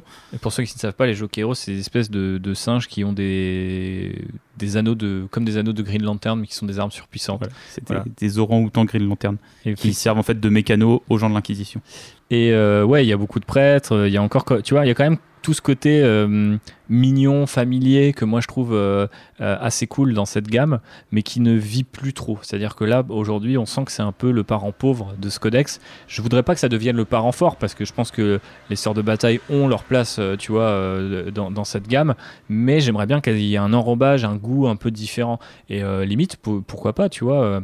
accompagner ça d'une série Black Library sur l'âge de l'apostasie et faire un- codex Inquisition un jour, un codex euh, Ecclésarchie, un codex Militarum, parce que tu vois, par exemple, avant on disait Garde impériale, bon maintenant c'était aussi pour des raisons de copyright, mais c'est vrai que du coup maintenant Astra Militarum, on comprend que c'est l'armée impériale, tu vois. Mm. Et donc du coup je trouvais ça stylé qu'il y a un codex foi impérial, un côté armée impériale, et les Space Marines qui sont toujours de toute façon un peu à part, quoi. Et tu vois, là, je suis en train de regarder, j'avais totalement oublié l'existence de cette figurine, euh, mais euh, l'Inquisitrice euh, Kira Draxus, qui était sortie Avec au- le dragon. à la fin incroyable. V8 début V9 euh, qui était avec son petit dragon euh, qui a un flingue euh, d'Eldar euh, Ouais. et Qu'est-ce qu'elle fout là? Qu'est-ce qu'elle fout là? Et en fait elle la fille est sortie et il y a rien nu à côté tu vois c'est regardez oh, il y a une inquisitrice mais euh, je sais même pas dans quelle armée tu peux la jouer je sais même pas qui peut Ouais, la dans jouer toutes les armées impériales, mais je sais pas trop. euh, en fait, le, le problème, c'est que du coup, c'est vraiment des armées qui euh, arrivent à la fois de la nostalgie d'une certaine époque, transformées aussi par euh, d'autres jeux, d'escarmouches, euh, de RPG, euh, par euh, ce qu'on voyait dans les jeux vidéo, parce que c'est quand même les sœurs de bataille est quand même, assez présente dans les médias, dans le- les comics, dans les romans, etc., sans être présente sur les tables. Donc il y avait ce côté un peu dissonant. Et là, maintenant, elle arrive et on dit, ok, bah, c'est une armée de nanas en armure énergétique avec des bolters. Et, et tu fais, ouais, donc en fait, c'est un peu, effectivement, on peut pas avoir de femmes Space Marine, donc on a quasiment, euh, unité pour unité, on a à peu près l'équivalent, quoi. Et c'est un peu dommage. Euh, même d'ailleurs, les harnais, les Space Marines en ont. Tu vois, alors que euh, ils auraient pu essayer de dire, trouver une autre esthétique, je sais pas, mais moi, ça m'évoque quand même beaucoup une esthétique, tu vois, du Moyen Âge, enfin médiéval, c'est ça que je cherchais. Et je me disais pourquoi pourquoi ne pas faire des machines de guerre Tu vois des espèces de catapultes, euh, tu vois, t'aurais fait De un espèce béliers, de gros œuvre, de béliers, euh, tu vois, euh, t'imagines bien le côté guerre urbaine, ça peut fonctionner, tu vois, dans le dans l'univers de Warhammer 40 000. Donc tu vois des trucs comme ça, ou même je sais pas d'autres trucs qui sont basés autour de la, la torture pour amener un truc, euh, ouais c'est quasiment, euh, tu vois, une- un Talos version Imperium. Bon tu vas me dire c'est la machine de puissance, mais tu, tu peux tu pourrais trouver peut-être d'autres choses quoi, et, euh, et, et- et les montrer aussi sous un jour un peu plus terrifiant. Je pense que ça pourrait être intéressant. Bah, je dis, moi, j'espère que la gamme va partir euh, dans ces directions-là et qu'elle offrira plus de possibilités. Parce que il y, a des- il y a des trucs à faire. Avec l'Inquisition, il y a des trucs à faire. Ne serait-ce que, juste en fait, euh, c'est quelque chose qui est jamais mis en avant euh, bah, très très peu dans les visuels officiels et tout ça, de nous montrer des armées euh, Imperium cosmopolite, où Mm. t'as un peu de Space Marine, un peu de sort de bataille, un peu de garde impériale, mais me- mené par un inquisiteur. D'a- d'avoir un peu ces, cette possibilité et de te montrer ça dans les artworks officiels, dans les White Dwarfs, dans des photos de ça, de dire regardez, bah ouais, l'Imperium, c'est pas que euh, une armée, euh, les armées à part, vous pouvez les mélanger, vous regardez toutes les forces de l'armée euh, Imperium sont, peuvent travailler ensemble quand une figurine aussi forte qu'un inquisiteur arrive à les convoquer, arrive à les lier. C'est ça, pour l'instant, on n'a pas trop de support du point de vue du jeu ni de modélisme pour faire ça.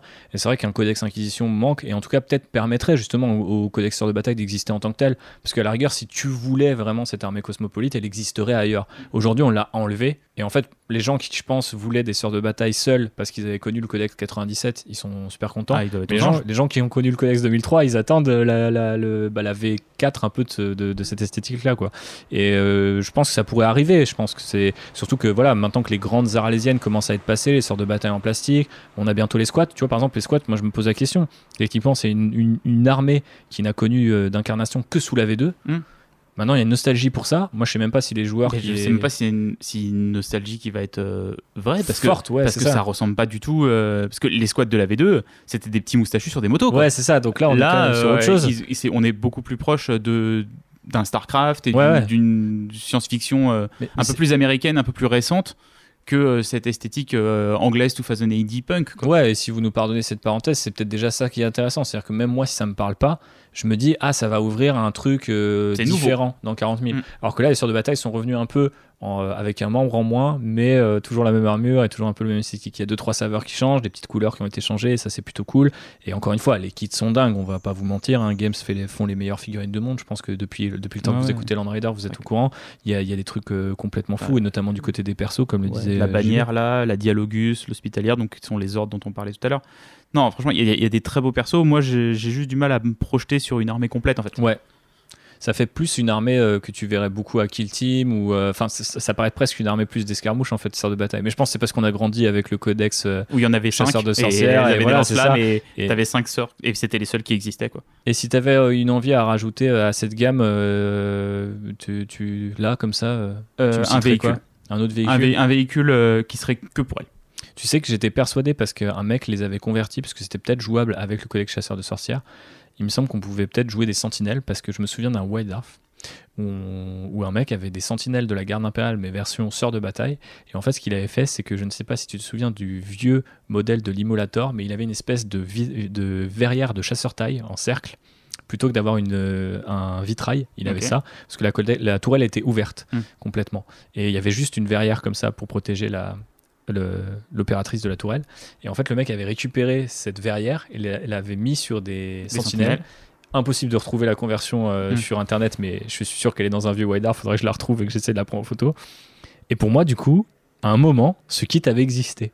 Parce que tu- du coup, je l'ai vu, à un moment dans Wildar et je me suis dit, bah, ce kit doit exister. Donc il y a des sentinelles. Et, et tu vois, vu que c'était des kits qu'on voyait pas en magasin, je me disais, ah bah oui. euh, C'est bah, de la VPC, Voilà, c'est ça, la VPC en métal. Et en fait, non, ce kit n'a jamais existé. et euh, j'ai regardé dans le lore, euh, c'est pas marqué qu'elles peuvent prendre des sentinelles, elles en ont jamais pris d'ailleurs. Donc je trouve ça très marrant, mais du coup, je me suis dit, ça aurait pr- presque été un moyen euh, intéressant de continuer la gamme, de dire, euh, bah en fait, on a recyclé les rhinos, est-ce qu'on recyclerait pas euh, Elles ont, elles ont pas piqué que des trucs aux Space Marine, elles peuvent en piquer à la gare. Ouais, voilà, parce qu'en fait, j'imagine que les clésarchies, ils n'ont pas non plus des moyens complètement, complètement dingues. Mais effectivement, ouais, des, des- moi, moi, je pense que je rajouterais des, des cardinaux, des prêtres, refaire toutes ces unités-là qui peuvent aussi servir pour la garde, pour Kill Team. Je me demande aussi, je me pose la question des, je crois qu'on appelle ça la la frater militia ou les frateris militia. Donc en gros, euh, les milices euh, de euh, qui du coup euh, à l'époque de, de l'âge de l'apostasie s'affrontaient etc mais existent toujours. C'est à dire qu'en fait ils ont contourné l'ordre en disant attention pas d'hommes en armes dans votre armée. Bon bah on met que des femmes. Et puis bah, c'est pas une armée c'est une milice. Donc tu vois avoir une espèce de- d'unité de, cultiste mais version loyaliste je trouverais ça super intéressant Euh, donc euh, peut-être dans un codex inquisition par exemple mais je Voilà. trouve que c'est Donc vous avez chouette. compris, ce qu'on veut dans l'armée de femmes de Warhammer 40 000, C'est des bagnoles et des hommes. Ouais, Voilà. voilà. J'adore Fast and Furious. complètement mais euh, voilà un petit peu pour le tour d'horizon euh, sur cette euh, gamme Peut mieux faire. Voilà. peut mieux faire Voilà. Mon, mon avis sur la gamme euh, Sœur de bataille, c'est peut mieux faire. Qui est Ouais. le même que sur la gamme Black Templar. Dans les gammes nostalgiques, c'est à chaque fois peut mieux faire. Ouais, je pense que c'est peut-être pas forcément là où GW euh, fonctionne le plus.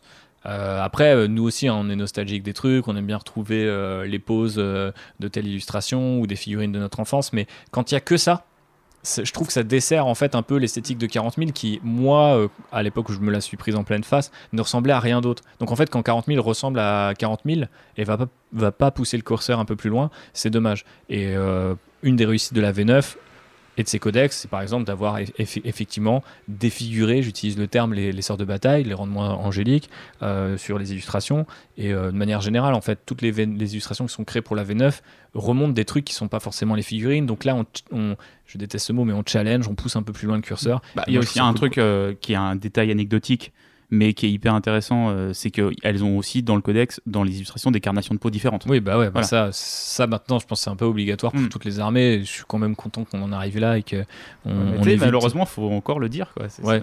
Bah, je sais pas, c'est un impérium d'un million de monde, mais ça serait, mais tout le monde serait blanc et toutes les sœurs de bataille seraient méga nebo avec des cheveux blancs. Enfin, je sais pas, je, je pense qu'il faut quand même un moment se dire euh, on les peint. Euh, certes, l'argument de, de, tous ces gens, c'est de dire de toute façon tu les peins comme tu veux, mais c'est vrai que bah, pour amener d'autres gens vers le hobby, c'est cool qu'ils euh, voient de temps en temps quelqu'un qui leur ressemble un petit peu plus, mm. sans que ça soit un narco flagellant ou quelque chose d'assez dommageable du genre. Même si, dans le kit d'Arco Flagellant, petite référence à Inquisitor, euh, le jeu dont on parlait tout à l'heure, puisqu'il y a un des persos 54 mm qui, euh, Damien, euh, je ne sais plus combien, 2407 ou un truc comme ça, 1423, c'est ça Je sais pas, ils ont, des, ils ont des petits doc tags en fait, et il y en a un qui a le numéro voilà. de, de, la, de l'Arco Flagellant. Je crois que c'est celui-là. Je crois que c'est 1427, il me semble que c'est celui-là. Ouais, bon. Tu, tu, c'est le premier qu'ils ont mis. vous, nous corrigerez, mais effectivement, c'est une fille qui vient de d'Inquisitor. Ouais, c'est celui qu'ils ont mis partout, donc je pense que c'est bah, Damien. 14-27, c'est ça, effectivement. Donc euh, voilà. Jojo, Damien. Euh. Jojo, Damien, euh, des, gens très bien. Mais voilà, après, elle nous parle moins aujourd'hui qu'à une certaine époque. je pense que des gens disaient peut-être ça, pas dans un podcast, mais en 2003, pour, en parlant de chasseurs de sorcières. Donc voilà, peut-être que d'ici, je sais pas, 2030, on se dira, ah, cette nouvelle gamme, elle est quand même vachement bien. Hmm. Et, moi, je en tout cas, je lui souhaite de me faire le même effet que le Mechanicus, où j'aimais pas trop au début.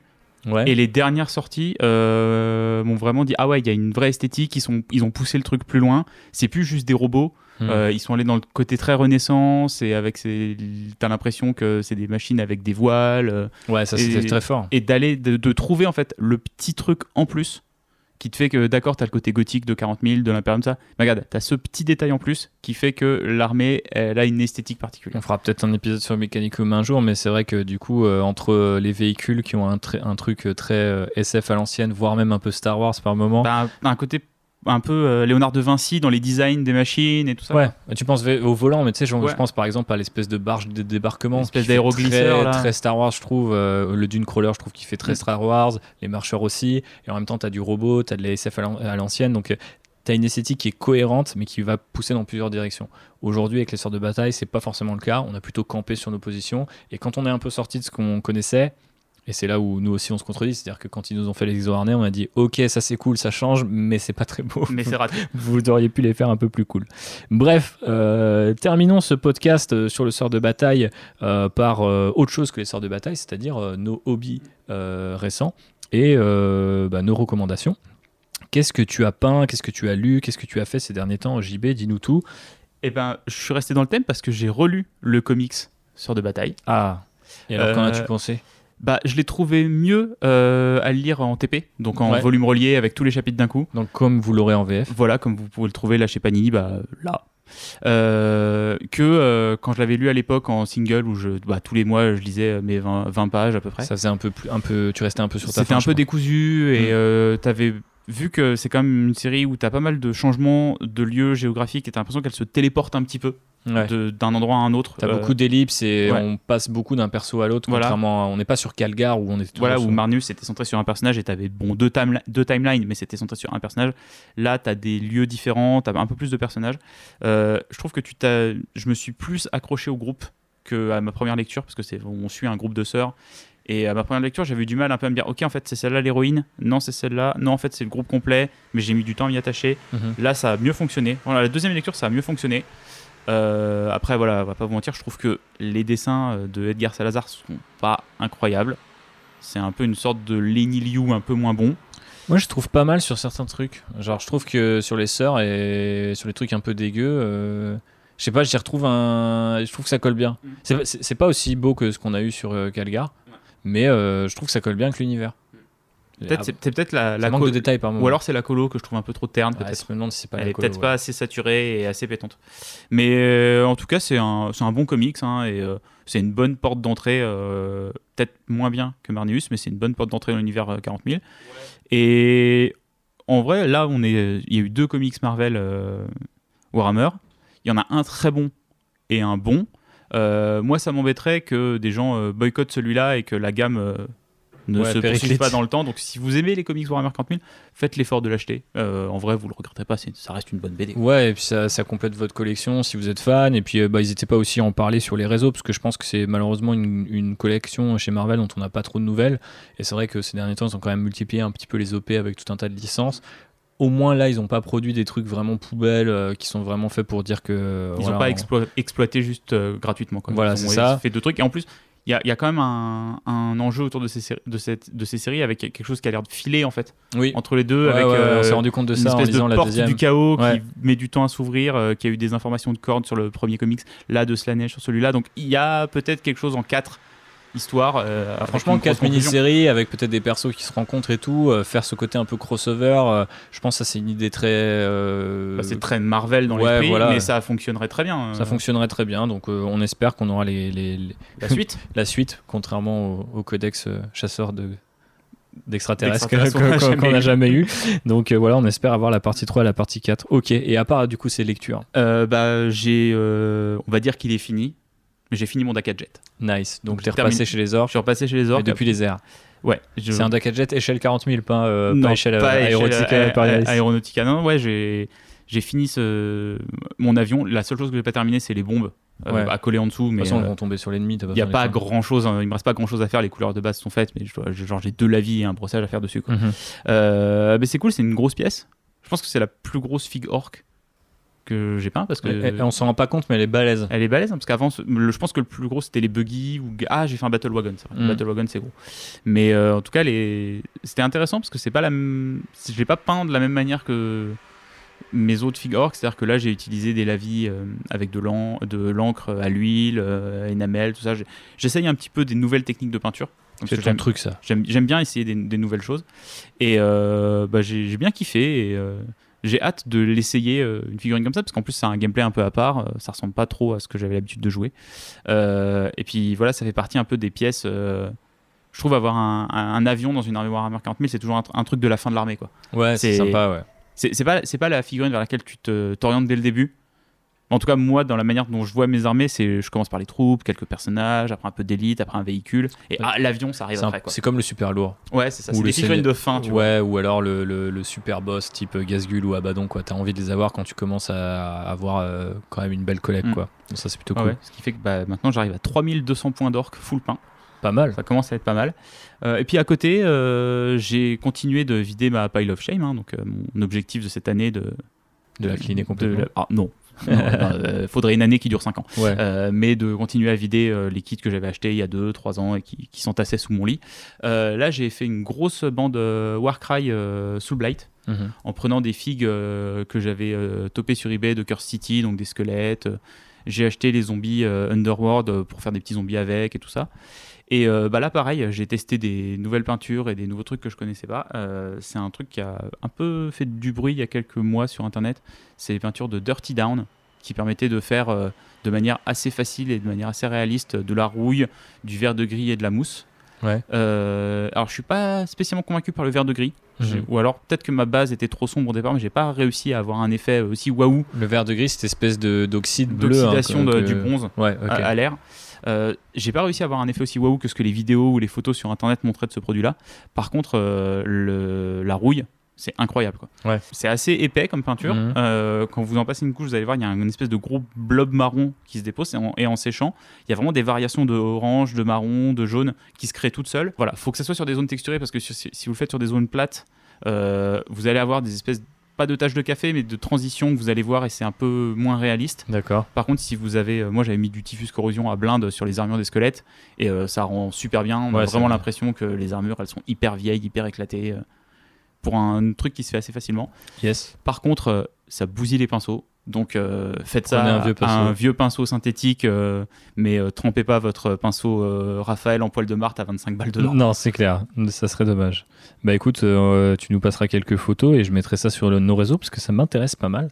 Et puis je pense que ça intéressera pas mal les gens parce que c'est vrai que le style Weathered ou Battle Damage, c'est quand même un truc qu'on voit beaucoup hein, depuis toujours sur le Wargame. quoi. Donc c'est cool qu'il y ait des gammes maintenant qui le, Mm. qui le rendent plus Ouais, simple. sur- surtout là, c'est marrant parce que bon, c'était pas lié à ça, mais euh, la Games Workshop l'a un peu mis en avant avec l'Horus Heresy, où ils présentent beaucoup Ouais. plus de battle damage sur les figues et tout ça, à venir un peu plus, euh, même dans les, dans les photos et tout ça, montrer, t'as plus l'impression qu'il y a des pigments qui sont Mm. posés et tout pour les lier au socle. Mais je pense que c'est presque un, un- de l'opportunisme marketing parce qu'ils savent que beaucoup de gens jouent à Horus Heresy euh, parce qu'il doit avoir des âmes crochues avec la communauté euh, modélisme euh, war- enfin, historique, tu vois, Mm. de, de mecs qui aiment bien se prendre la tête sur les effets d'usure de ouf sur des tanks et tout. Et l'Horus Heresy, je sais pas pourquoi, a toujours attiré ces gens-là et a toujours eu un peu cette esthétique dans ce que les gens peignaient. Et c'est marrant de voir GOE dire Ok, on va faire des tutos pour faire ça moins, simplement. flashy et pétante. Ouais. Les, c'est un on est un peu moins saturé dans imageries et tout T'as ça. moins de variations, donc si, enfin, tu quand tu dois peindre 20 Space Marine, t'es content que le Weathering ça définisse un peu l'armure, parce Oui, c'est que sinon euh, t'en as pour longtemps. quoi. C'est La moindre escouade de 20 Gus. Hop, allez, prends tes 40 euh, MK6 là et, Et va- va- va- les, fa- va les faire différents. Va jobber, effectivement. Donc ouais, euh, du hobby euh, cool quoi, pour me détendre euh, et pour avancer euh, dans vider la pile of shame tout en continuant mon armée principale. Donc prêt pour la euh, nouvelle version de Warcry, hein, qui approche Euh, à grands pas. Très très très chaud pour la nouvelle version de Warcry. C'est vraiment la nouveauté que j'attends cette année. Euh, les figues qu'on a vues, euh, que ça soit la bande chaos un peu liée au, au centaure et peut-être au nain du chaos aussi. euh. Il vénère le même dieu que les nains du Voilà, chaos. euh, j'aime bien. les nains du chaos. mais par contre que l'autre bande soit a priori pas une bande chaos, Des cool. habitants de Gur, des ça. habitants de Gur, donc j'imagine que ça sera plus une bande destruction. Ouais. Euh, on avait déjà eu avec les, euh, je sais plus, les elfes noirs, euh, une Ouais. bande qui était pas chaos. Mais là, d'avoir une bande destruction et d'avoir des humains de la destruction, c'est un truc que bah, je pense que je demande depuis le premier Land Rider. Donc Yes. euh, je les ai enfin. Bah ouais, non, mais euh, kudos à Warcry pour essayer toujours un peu justement de d'investir, on va dire, les royaumes mortels d'une, tu vois, de tous ces petits détails, de à quoi ça ressemble les gens qui vivent sur place et tout, c'est plutôt très cool. Et c'est une gamme euh, qui est, enfin, on va pas refaire un- une autre parenthèse sur Warcry, mais c'est une gamme qui quand même a tombé. Et moi, chaque bande, je pourrais la peindre pour le plaisir de peindre. Donc euh, c'est assez rare que je pense comme ça. JB en est témoin, il me l'a encore dit hier. Tu fais tout en projet. J'ai aucun projet sur Warcry si ce n'est peindre toutes les bandes. Donc C'est encore un projet. euh, voilà, c'est encore un projet. Et toi, du coup, en hobby euh, récemment? Eh ben, récemment, j'ai, en fait, j'ai fait, j'ai fait quand même très peu de choses cette année. J'ai eu beaucoup de, de, de boulot et de trucs à gérer. Mais c'est vrai que j'ai repris un petit peu la Black Legion tout récemment, après avoir fait des fantômes de Gaunt. Euh, et euh, j'ai voulu euh, faire euh, une bonne partie de la boîte euh, Eldritch Omens que je m'étais procuré pour avoir le Warpsmith, euh, le technomancien en français, les élus et euh, le Ferrocentaurus euh, ou Forgefin en anglais, qui est l'espèce de gros, euh, grosse bestiole machine démon des, des marines du chaos. Et donc je me suis dit, est-ce que je me fais des élus parce que j'aime bien bidouiller des espèces marines du chaos ou d'infanterie, je pourrais en avoir 150 et les faire tous différents, donc tu me connais. Et je me suis dit, pas loin des 150. je vais me faire, euh, je vais me faire violence, je vais me faire le véhicule parce que je sais que c'est un kit plus vieux et je pense que si je, pas au sens où il fait la pluie, mais il est, il est, il est vieux, il, il date pas de- tant que ça, mais Hmm. 2012 quelque chose comme ça. Ouais, mais on en a déjà parlé. C'est le moment où les filles KO, elles savaient. Elles, Elle avaient une commence à ressembler à un truc Ouais, pas mal. mais c'était un peu complexe. Le Ouais. Eldrake date de cette période-là, les Warp Talon aussi, Ouais. et il y a un truc. Ah, Il y a un truc gars- qui va pas encore. Bah, comme les sorts de bataille, vous êtes sur la bonne voie, continuez un petit Ouais, c'est ça. Et on voit que sur le Venom Crawler, qui est une machine plus récente, ils ont, là, ils ont réussi à, à trouver un truc qui est vraiment cool. Et euh, à assembler, je vais pas te mentir, ça. Je sais pas, c'est c'est grossier, il y a pas de kiff, tu peux pas faire des pauses. J'ai galéré à faire ce que je voulais faire. Je voulais le faire en mode plus gorille, parce que j'ai promis que toutes les figues de mon armée seraient converties, y compris les véhicules. Donc je me suis pris la tête aussi là aussi. Et à un moment, je me suis dit, vas-y, est-ce que je peux pas faire juste un mélange de la version corps à corps, qui a des grosses pattes, euh, et de la version tir, qui normalement a des gros canons à la place des pattes. Et en fait, euh, j'ai utilisé euh, le fun fact. Tu peux, du coup, là où il y a normalement le trou pour mettre les bras de tir, euh, bah, si tu euh, utilises pas les, tu- les jambes de, de, du- de la version CAC, je sais plus exactement ce que j'ai fait. Je crois que c'est la version CAC qui normalement a des sabots. Donc il me restait des sabots. J'ai retourné les sabots et en les collant là où normalement on doit coller le, le, le joint un peu en, en, bou- en boule de, de l'arme, bah ça, ça, met- ça, ça donnait l'impression que c'était une sorte de mini tourelle sur laquelle j'ai pu coller Les canons. les, les canons dans le, dans le dos de la bestiole, ce qui lui donne un peu un côté tortank que j'aimais bien. J'ai bricolé ça. Euh, pas avec l'effet escompté, mais avec un effet que je trouve pas mal. Je suis assez content de la bestiole et on impose euh, plutôt. Euh, T'as un- moi, je trouve que tu as fait un choix assez ballsy sur la tête. Ouais, De juste mettre un gros crâne. ouais. Je... t'aimais pas la tête de base ou? Bah en fait, j'ai l'impression qu'elle ramenait vachement la figue vers un côté Ah, t'as mis des canons à la version CAC. Et en fait, j'avais, j'ai aussi inversé euh, le cou. Je l'ai mis vers le haut alors que normalement il va vers le bas pour avoir un côté un peu long cou. euh. En fait, j'aimais bien l'idée de faire un truc un peu plus proche du dinosaure. Et effectivement, le côté crâne, euh, il est venu comme ça parce que j'avais vu des mecs qui faisaient euh, des machines démons avec les crânes du pack de crânes. Je crois que c'est le plus gros que t'as dans le pack. Et euh, je me suis dit, tiens, je vais rentabiliser ce, ce pack de crânes. Moi, j'ai Et- fait des figues et tout build, hein, donc euh, la conversion, que dalle chez moi. bah ouais, mais tu, tu, tu me connais, ça fait partie de mon kiff. Alors après, le problème, c'est que les conversions, c'est un peu comme quand tu, euh, quand tu dessines, en fait. C'est-à-dire que c'est très facile si tu as le contrôle, puis après, quand tu dois aller. Enfin, tu sais, dans ta tête, tu visualises le truc, et une fois que tu es sur la planche à dessin, t'as- bah, t'arrives pas forcément à sortir ce que tu avais dans la tête. Mais là, je trouvais que le, le crâne répondait bien aux Gatling, qui en fait sont cerclés de crânes. Donc je voulais faire un espèce de truc où tu aurais les trois crânes comme ça qui s'alignent. Et euh, je trouve que ça marche plutôt bien. Après, on va pas se mentir, c'est pas du tout ma figue préférée dans la gamme. Je voulais juste l'avoir pour euh, avoir en fait une entrée de chaque truc. Mm. Et je pense que je referai pas un deuxième pour le plaisir parce que c'était pas vraiment un plaisir ni à monter ni à peindre. Pour euh, la petite anecdote, Oh. j'ai dû la décoller du socle parce qu'en fait, ces figues là, elles ont très clairement pas été pensées à l'époque euh, avec cette considération. J'ai vu récemment, et j'embraye sur les Stormcast que j'ai fait, euh, que j'ai assemblé tout, juste euh, là il y a quelques jours, que Games Workshop maintenant montrait comment tu pouvais, c'est le cas pour le chariot par exemple des Stormcast à Age of Sigmar, bon il y a une espèce de chariot un peu antique, deux bestioles et puis deux Stormcast derrière en mode gladiateur dans l'arène, et ils te disent tiens euh, voilà t'as fini cet assemblage de cette figue, mets-la à part, peins-la et après tu reviendras la coller. Donc en fait maintenant dans des, dans des notices d'assemblage on te montre c'est quoi les sous-assemblages. Et moi c'est un truc euh, sur, sur les figues de 2012 euh, Il n'y avait pas ça. ils en ont rien à taper. Ils sont en mode Ah ouais, vas-y, mets les bras, mets les tentacules et tout. Mais une fois que tu l'as collé au socle, en fait, t'as aucun angle pour aller chercher ton pinceau. Et encore, moi, j'ai pas mis les bras qui sont. Il a une- il- tu peux lui mettre des espèces de bras sous le ventre. Et il y en a un, c'est t- trois fois, 30 euh, trois fois des tentacules. Et je pense qu'une fois que tu mets ça, t'as des trucs qui ondulent dans le- la direction de ton pinceau. C'est un enfer. Je pense que Mm. si vous faites cette figue un jour, ne la collez pas au socle. Peignez-la euh, comme ça à la main. En plus, elle se manipule bien, elle est grosse. Et collez-la à la fin. Faites pas la même connerie que moi. Parce que du coup, moi, j'ai dû refaire euh, deux fois le socle. Et donc, j'ai perdu du temps. Et j'en ai un petit peu marre, je dois dire, de, à chaque fois que je parle de ma Legion, de dire ah, Ok, j'ai fait ça, et c'est ce kit qui date de cette époque, donc j'ai pas kiffé le monter, j'ai pas kiffé le peindre, je suis content de l'avoir, mais j'ai pas kiffé, tu vois. Alors que bah, sur les autres kits plus récents, c'est quasiment Mm. un kiff de tous les instants. Bah. T'as fait un peu des kits anciens euh, que tu voulais, genre le Eldrake et euh, celui-là. Là, t'es bien, tu vois. Là, Ouais. tu vas les Chosen, les Possédés, les nouveaux cultistes, parce qu'il y a une belle gamme de nouvelles figurines KO qui arrivent. Ouais. Ça va être cool.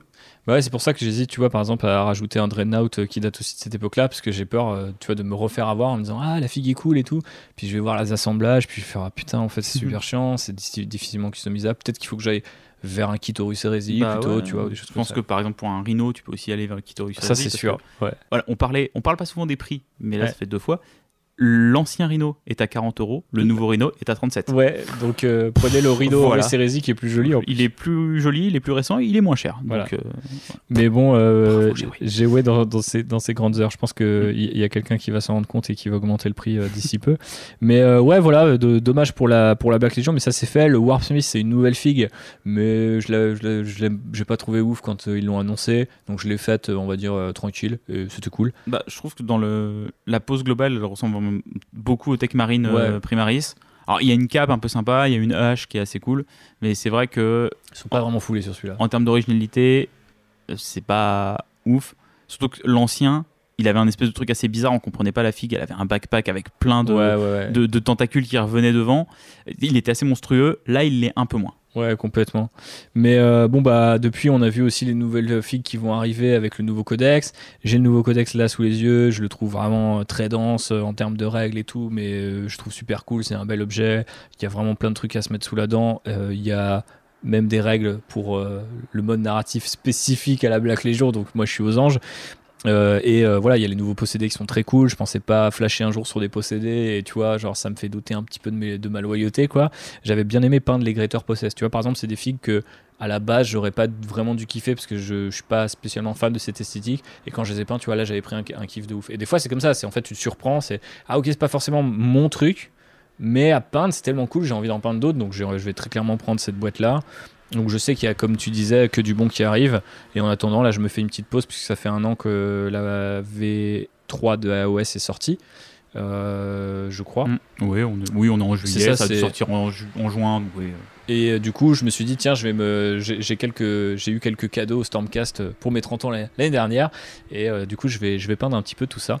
Et voilà, je me fais une session Stormcast qui arrive, ça me permet de faire d'autres esthétiques. Et souvent, vu que je les convertis moins les Stormcast, c'est aussi très reposant, parce qu'en fait, faut savoir que mes sessions de montage, généralement, euh, bah voilà, par exemple, euh, la grosse bestiole Black Legion dont, je par- dont je vous parlais. euh, c'est un après-midi qui commence à 14h et qui termine vers, vers 19 quoi. Et t'as pas fini. et ouais, tu l'as pas peint quoi, t'as juste Oui, monté la figue parce que t'as as fait de l'assemblage, du dry fit, t'as essayé des conversions, t'as essayé 30 têtes, voilà, je suis comme ça. Donc ça fait du bien des fois de Ouais. juste se reposer Donc là, la sur la suite, notice. tu réenquilles sur du Stormcast un peu plus calme, tranquille. pas de conversion, juste un, de la peinture sympa. Ouais, et après je pense que là je vais vider ma pile of shame euh, KO qui commence à être grande et il se trouve que le codex est quand même pas mal, euh, comme toujours en fait, des unités trop, trop fortes sont- deviennent un peu ok et des unités qui étaient moins jouées deviennent fortes et donc euh, je pense à des trucs type le Master of Possession que j'ai sur Grapp mais que j'ai jamais fait, bah, il est maintenant il est goldé donc t'as envie de le faire.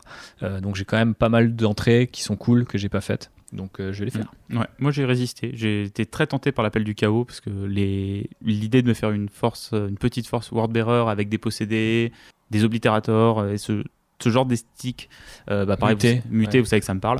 Euh, mais je Body dis horror. non, Jean-Baptiste, tu te calmes, tu passeras du côté du chaos quand le codex Emperor Children sortira. Bon, c'est pas pour tout de suite. C'est pas le pour tout de codex suite. euh, World World Eater qui arrive avant. ouais, ouais, bien sûr. Mais j'ai espoir pour la V10, tu vois. Un- une nouvelle armée du chaos par euh, version, bah V10, dans deux ans, trois ans, je ne sais pas. On aura un truc calé, effectivement. Et là, je passerai du côté du chaos. Eh pour ben- l'instant, je vais retourner un peu du côté des orques. Et euh, j'ai des commandos, tu vois, par exemple, qui datent de la boîte de Kill Team que j'ai toujours pas terminé.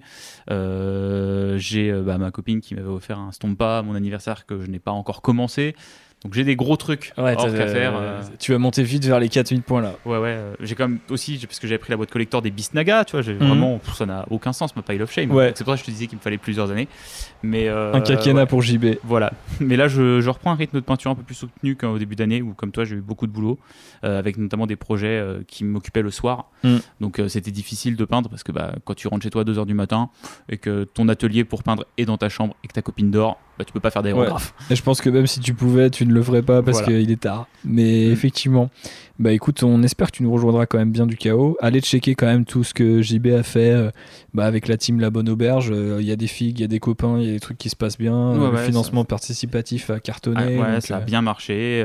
Bah merci. Du coup, j'ai vu qu'il y avait des auditeurs de Landrider qui avaient participé aussi. Merci Donc à ça eux. va. En plus, on, on va développer quand même une partie hobby, vraiment peinture, avec euh, Julien Mindel, qui est un peintre professionnel. Donc, même si le JDR, ça vous parle pas, euh, il va quand même y avoir des projets hobby, des projets peinture que vous allez pouvoir suivre un petit peu. Euh, et voilà, moi, je, je me lance dans ce truc-là. C'est, on a monté une, boîte, je suis patron et tout. C'est assez euh, flippant, mais c'est excitant aussi de se dire que je travaille pour moi maintenant et Bah ouais. faire un projet aussi cool que ça. Bah, je te souhaite que ça se passe hyper bien et euh, on souhaite à tous nos auditeurs, euh, bah, si c'est leur kiff, bah, de se lancer. Nous, ça fait plusieurs années qu'on court après ce genre de rêve et c'est plutôt Et cool puis, de pouvoir faire ce genre de C'est choses. dispo sur Twitch, c'est dispo sur YouTube, c'est dispo aussi en podcast, donc sur Spotify, sur Apple. Donc si vous avez l'habitude d'écouter Vous pouvez aller écouter La Bonne Auberge. C'est un peu plus narratif. Et bien C'est une histoire, mais ça peut très bien accompagner vos sessions peinture cet été. c'est clair, ça a du sens. Euh, tu nous as fait une petite reco, mais est-ce que tu nous terminerais pas ce podcast sur une autre reco euh, plus euh, Warhammeresque Un Rocco plus hobby. euh, alors c'est c'est une Rocco assez large, mais en même temps je vais un peu la place la centrer. C'est que je, je trouve que le, le, le YouTube game du hobby est très très bon en ce moment.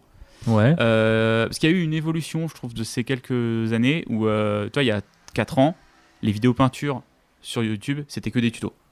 Ouais. C'était euh, comment peindre ça, comment peindre ça, comment peindre ça. Et depuis quelques années, euh, il y a pas mal de YouTubeurs qui ont un peu, je trouve, intellectualisé un peu plus et euh, qui réfléchissent plus à la peinture, à de la philosophie un peu plus. Il y a eu des gens euh, que j'aime beaucoup, euh, comme Gooberton, comme Mignac, comme Squidmar. Mais là, je voulais en mettre deux en avant. La première, c'est Dana Hall. Et la seconde, c'est Lilia Mev, qui sont deux peintres qui, en fait, vont utiliser des couleurs extrêmement vives en général et vont vraiment essayer de travailler la saturation dans les couleurs. Et elles ont toujours des vidéos très documentées où elles vont venir te parler euh, des pigments, euh, des médiums qu'elles utilisent, de la dilution, tout ça, et ça va plus loin que juste euh, bah, pour peindre telle couleur, faites telle couleur, telle la vie et tel highlight. Et c'est des personnes qui ramènent pas mal de d'artistique. Un côté très artistique, ouais. Dans le hobby, je trouve. Tout en ayant une connaissance technique et une connaissance limite chimique en fait de qu'est-ce que c'est la peinture, comment peindre et comment avoir un sentiment, bah, par exemple sur un dégradé, euh, hmm. comment faire un dégradé où bah, tu passes du violet au jaune et qu'est-ce que ça veut dire, qu'est-ce que ça raconter, qu'est-ce que visuellement ça va apporter? Ouais, c'est très précieux et euh, faire aussi connaître euh, ces styles. moi, je trouvais très important. on voit que pour le jeu, pour le hobby, on va dire plus dans ce qu'il a de plus ludique, ça, on a du mal à sortir du côté compétitif ces dernières années sur YouTube.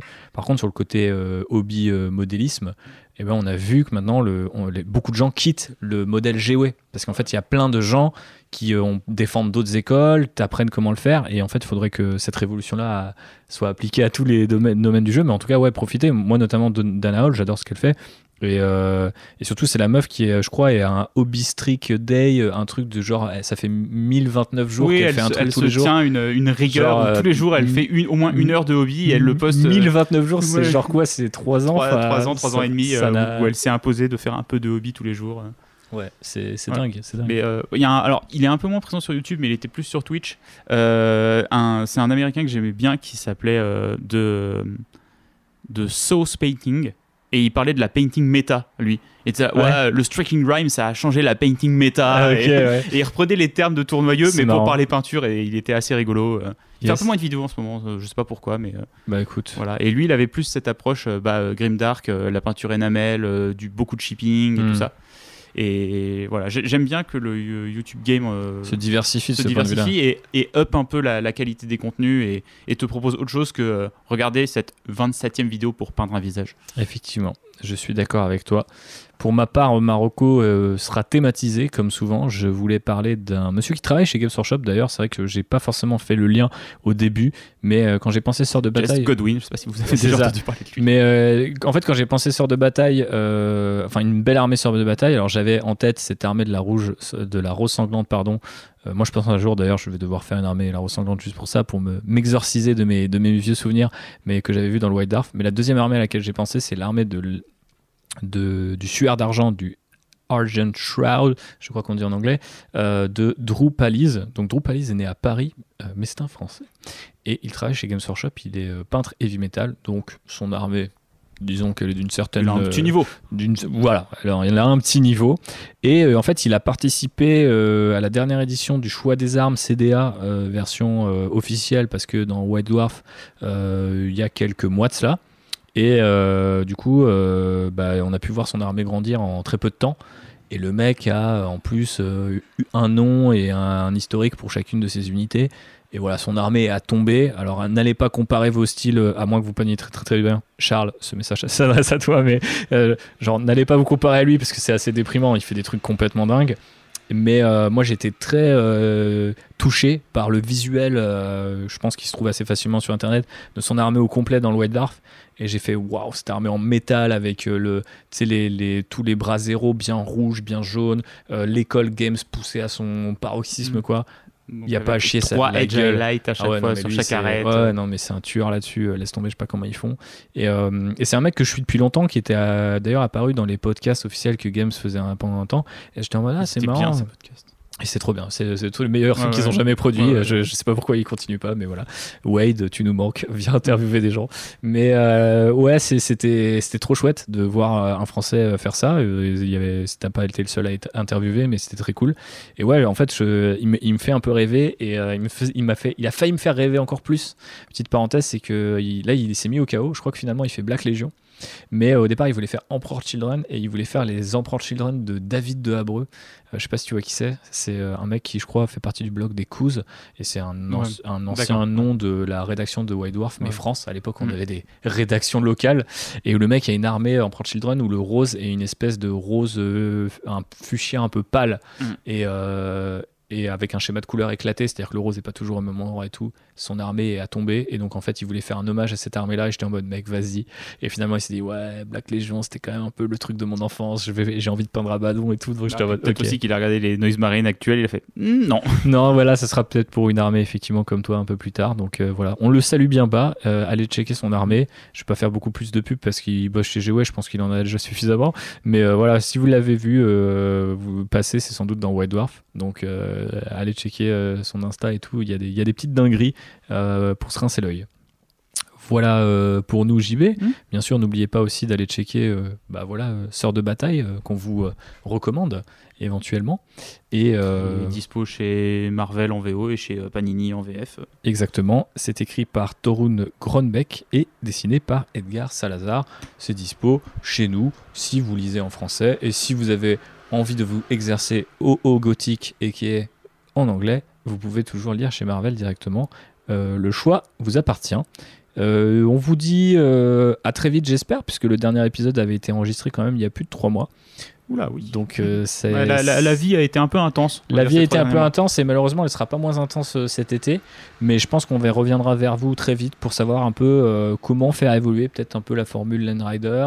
bon, pour ne, rien vous, rien vous cacher, je, déménage en fait, je quitte Paris, donc forcément, ça implique des notions. On part sur la bordure extérieure. Ah non, c'est un autre podcast. Exactement, pardon. Je, pars dans, le, dans l'œil de la terreur.